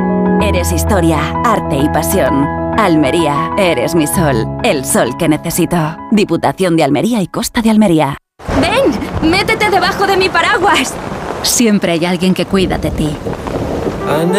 En Autocontrol, anunciantes, agencias y medios, llevamos 25 años trabajando por una publicidad responsable. Campaña financiada por el Programa de Consumidores 2014-2020 de la Unión Europea. Soy Victoria de Carglass. El aire acondicionado y las altas temperaturas pueden convertir un pequeño impacto en una grieta.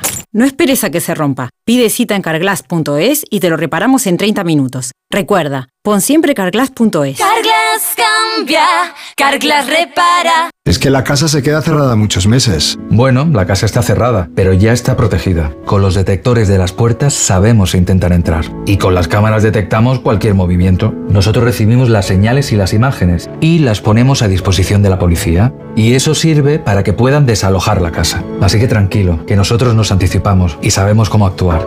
Este verano protege tu hogar frente a robos y ocupaciones con la alarma de Securitas Direct. Llama ahora al 900-272-272. Este verano empápate de los contenidos de AmiBox. Y diviértete mientras pescas los mejores trucos para gestionar la información que recibes, creas y compartes. Ponte en forma para crear tus propios contenidos de manera segura Ya sabes. con algunas de las caras más conocidas de las redes y de la tele. Buen rollo. Encuentra todos los vídeos en atresamibox.org. Y para los más pequeños, AmiBox Kids. ¡No te lo pierdas! AmiBox. En Onda Cero, gente viajera.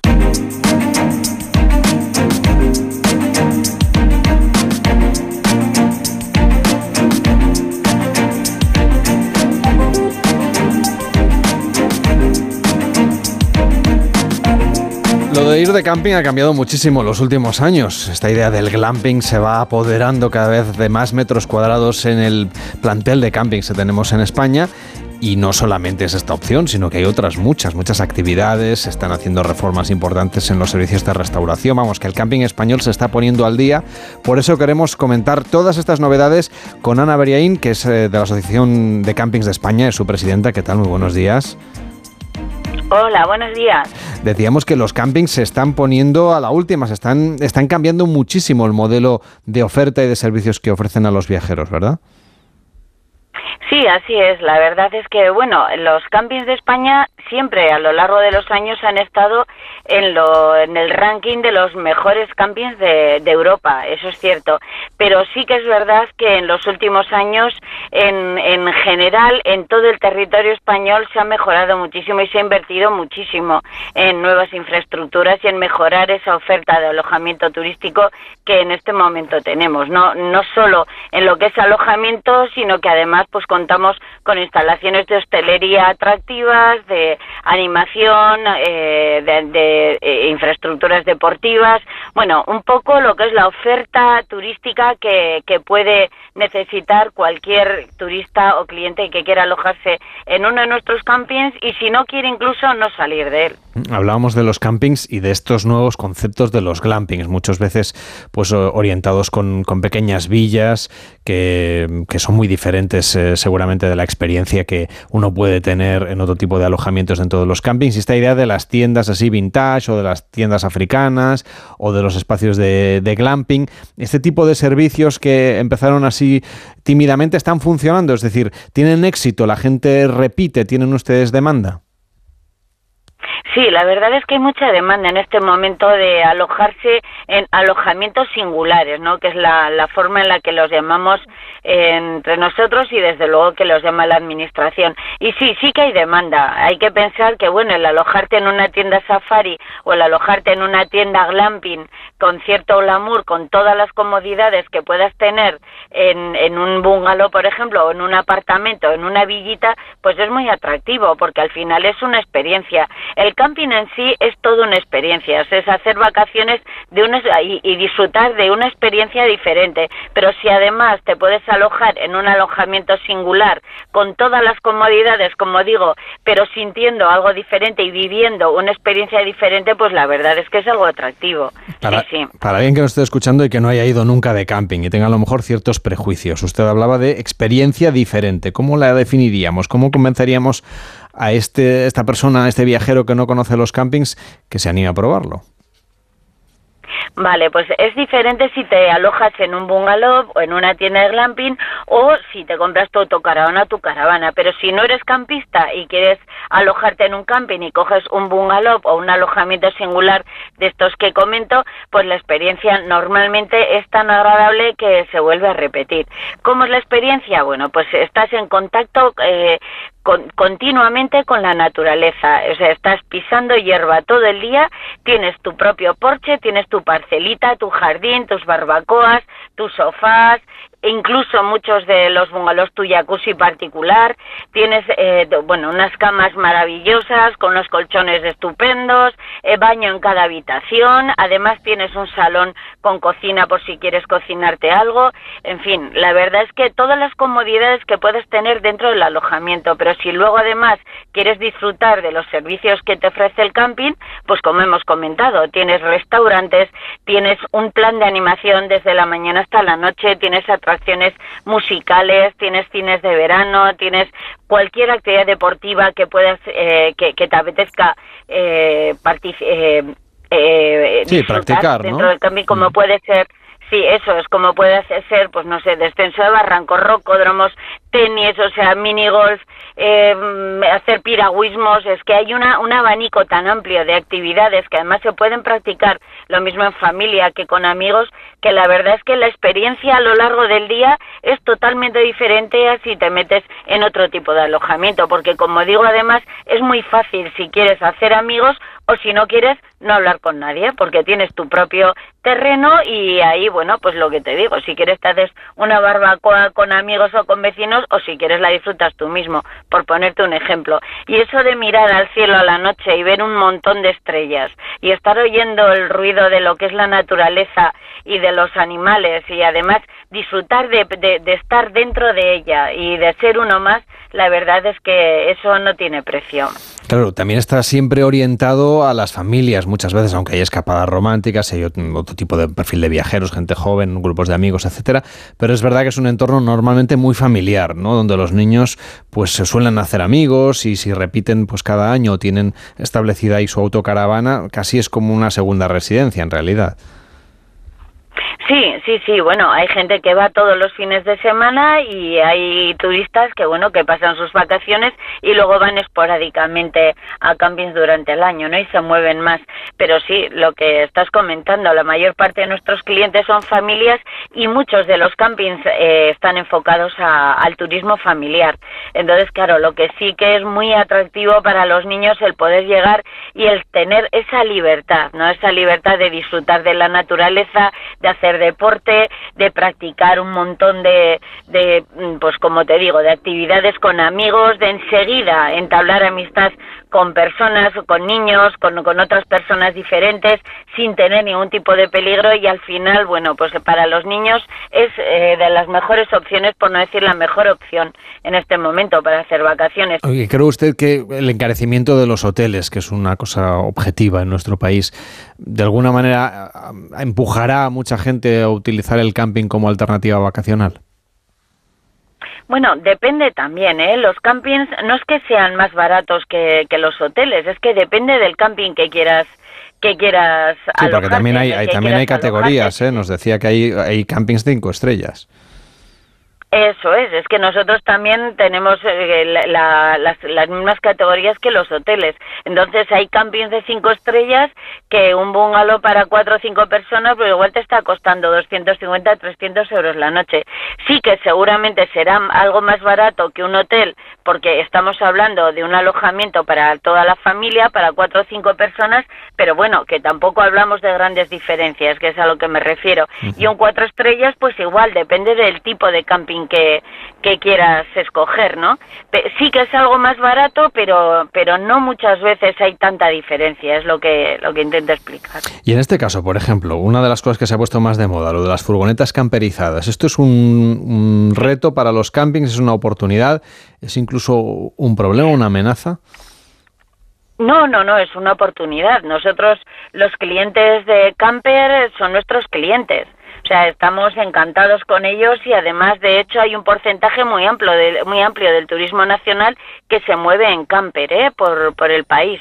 Sí, sí, vamos, mm, son nuestros clientes a los cuales intentamos cuidar y dar todo el servicio que necesiten. Sí, sí. Ya hemos contado que los campings españoles están muy bien situados a nivel internacional, sobre todo en Europa, que es nuestro principal mercado. ¿De qué lugares vienen fundamentalmente eh, campistas que elijan España como destino vacacional? Sí, pues principalmente son Holanda, Francia, Inglaterra, Alemania, dependiendo de qué zonas, Italia también, dependiendo de qué zonas. Pero desde luego los países estrella podemos hablar que son Holanda y Francia. ¿Y qué es lo que valoran de, de nuestro destino España?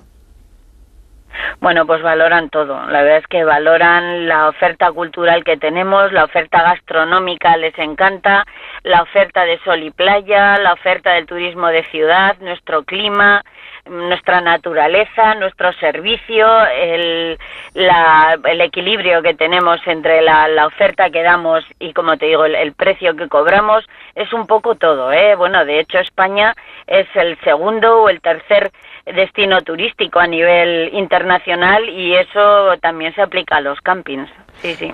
Pues, eh, señor Beriaín, muchísimas gracias por acompañarnos en Gente Viajera, hacer una pausa en un tiempo de mucho trabajo, por cierto, para los campings, que es eh, este mes de agosto. Gracias por acompañarnos y animamos a la gente viajera que todavía no haya experimentado el tema del camping, pues que se anime a probarlo, porque así descubrirá una manera diferente de vacacionar. Que vaya muy bien. Buenos días. Buenos días y muchas gracias. Hasta cuando queráis. En Onda Cero, gente viajera. Carlas Lamelo. Onda Cero Madrid, 98.0 FM. Quiero un auto que me mole. Nuestra oferta es enorme. Yo mi coche quiero tasar. Nadie le va a pagar más. Si en la huellas quieres buscar, filtra, encuentra y ven a comprar. El de Sevilla de Perlas me va. Te lo traemos de saldo está. 15 días para probar, mil kilómetros para rodar. Vengan las rebajas de Muebles Adama. Precios insuperables con la misma calidad de siempre, en una gran variedad de estilos y modelos y con su habitual trato amable. Transporte y montaje gratuitos. Todo lo bueno de siempre, pero ahora con rebajas. Muebles Adama. Ven a la calle General Ricardo 190 o entra en mueblesadama.com.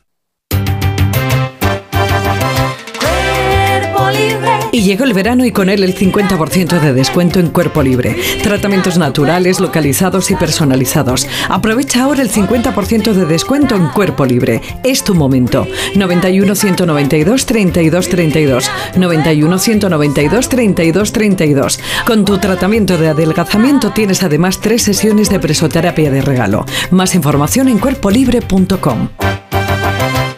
Este lunes, últimos asaltos de la primera jornada de liga en Radio Estadio. Con un duelo entre rojiblancos, uno dispuesto a luchar por todo y otro con el objetivo de consolidar su puesto en primera. Atlético de Madrid, Granada. Además, partido entre dos rivales directos, Cádiz Alavés y la visita a los estadios de Segunda División. Este lunes, desde las 7 de la tarde, cerramos la primera jornada de liga en Radio Estadio con Edu García. Te mereces esta radio. Onda Cero, tu radio. Onda Cero Madrid, 98.0 FM. Gente viajera con estereiros, porque turismo somos todos. Amigos de Gente Viajera, buenas tardes. No sé si, por qué razón, esta noche me desperté pensando en una obra literaria que dejó huella o porque fue versionada por diferentes autores. Tal vez porque todos tenemos un verano especial para recordar. Pero como estamos en el mes más viajero del año, estamos en agosto del 23, a Dios gracias yo no he olvidado mis paisajes de cada verano en la tierra que me vio nacer, Galicia. Es difícil olvidar esa mariña lucense donde he visto por primera vez el mar gracias a Don Gil, el párrago de la que, de la que fue y que algunos olvidaron, episcopal de aquellos bretones que se instalaron la sede, mm, la que fue llamada la sede Iglesia Britoniensis, entre el siglo VI y el siglo VIII, y que fue nombrada en el concilio de Lugo en el año 569 y luego por segunda vez en el segundo de Braga del 572. Información recogida de la historia de la Iglesia Britoniense escrita por un franciscano viajero, Antonio García García, hijo de esta diócesis, todo un erudito de la época que estudió en Roma, en Siena y en Portugal y terminó de profesor emérito en la Universidad de Salamanca.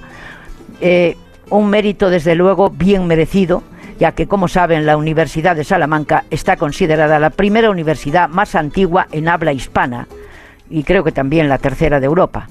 Como sabrán, la fundó Alfonso IX de León. Pero bueno, quería dejarles un recuerdo, ¿no? Para este mes, porque sigamos viajando un poco más y déjenme que les recuerde que deben conocer la llamada Amariña Lucense. Empieza en Ribadeo y termina en Vicedo, donde existe una de las playas más bonitas de la zona, sin olvidar la más famosa que traspasó fronteras, la playa de las Catedrales, que es una obra magistral de la naturaleza y que deben en temporada alta reservar para poder pasear por sus arenales y practicar algún deporte. Aunque la mejor vista sobre la ría de Ribadeo está fijada por esta humilde viajera en la terraza del Parador, pero si sigue por el litoral, ¿eh? Eh, hacia Vicedo, la ría de Ribadeu, como digo, es muy bonita, pero por ese litoral se encontrará la playa de las catedrales, se encontrará con la Rapadoira y las covas en Foz. No se pierda si sigue esa ruta el acantilado de Xove, que es todo un espectáculo que les brindó la naturaleza, otra vez sin olvidar el faro de la Rocadoira. Y si sigue por, por la zona, no dejes, no deje de visitar la lonja de Burela, donde se come un marisco y un pescado de hacer perder el sentido, sin olvidar al ir o al volver pasar por Rinlo, donde en la cofradía de pescadores, donde primero empezó su madre en los fogones eh, y luego su abuela, porque su madre desgraciadamente falleció, y luego Gerardo, que se ocupó junto a Carmen en la cofradía de pescadores, como le repito, que dice Carmen que le va moito tempo cociñando filliños. Según dice ella, total, todo redondo, porque allí se come el mejor arroz, ¿eh? el mejor arroz caldoso, bueno, con un aperitivo de lo que usted quiera, de la mar, ¿eh? percebes incluidos. Y no olviden que seguiremos viajando juntos un poco más, si ustedes, si vosotros así lo queréis. Que seáis felices. Buenas tardes. En Onda Cero, gente viajera.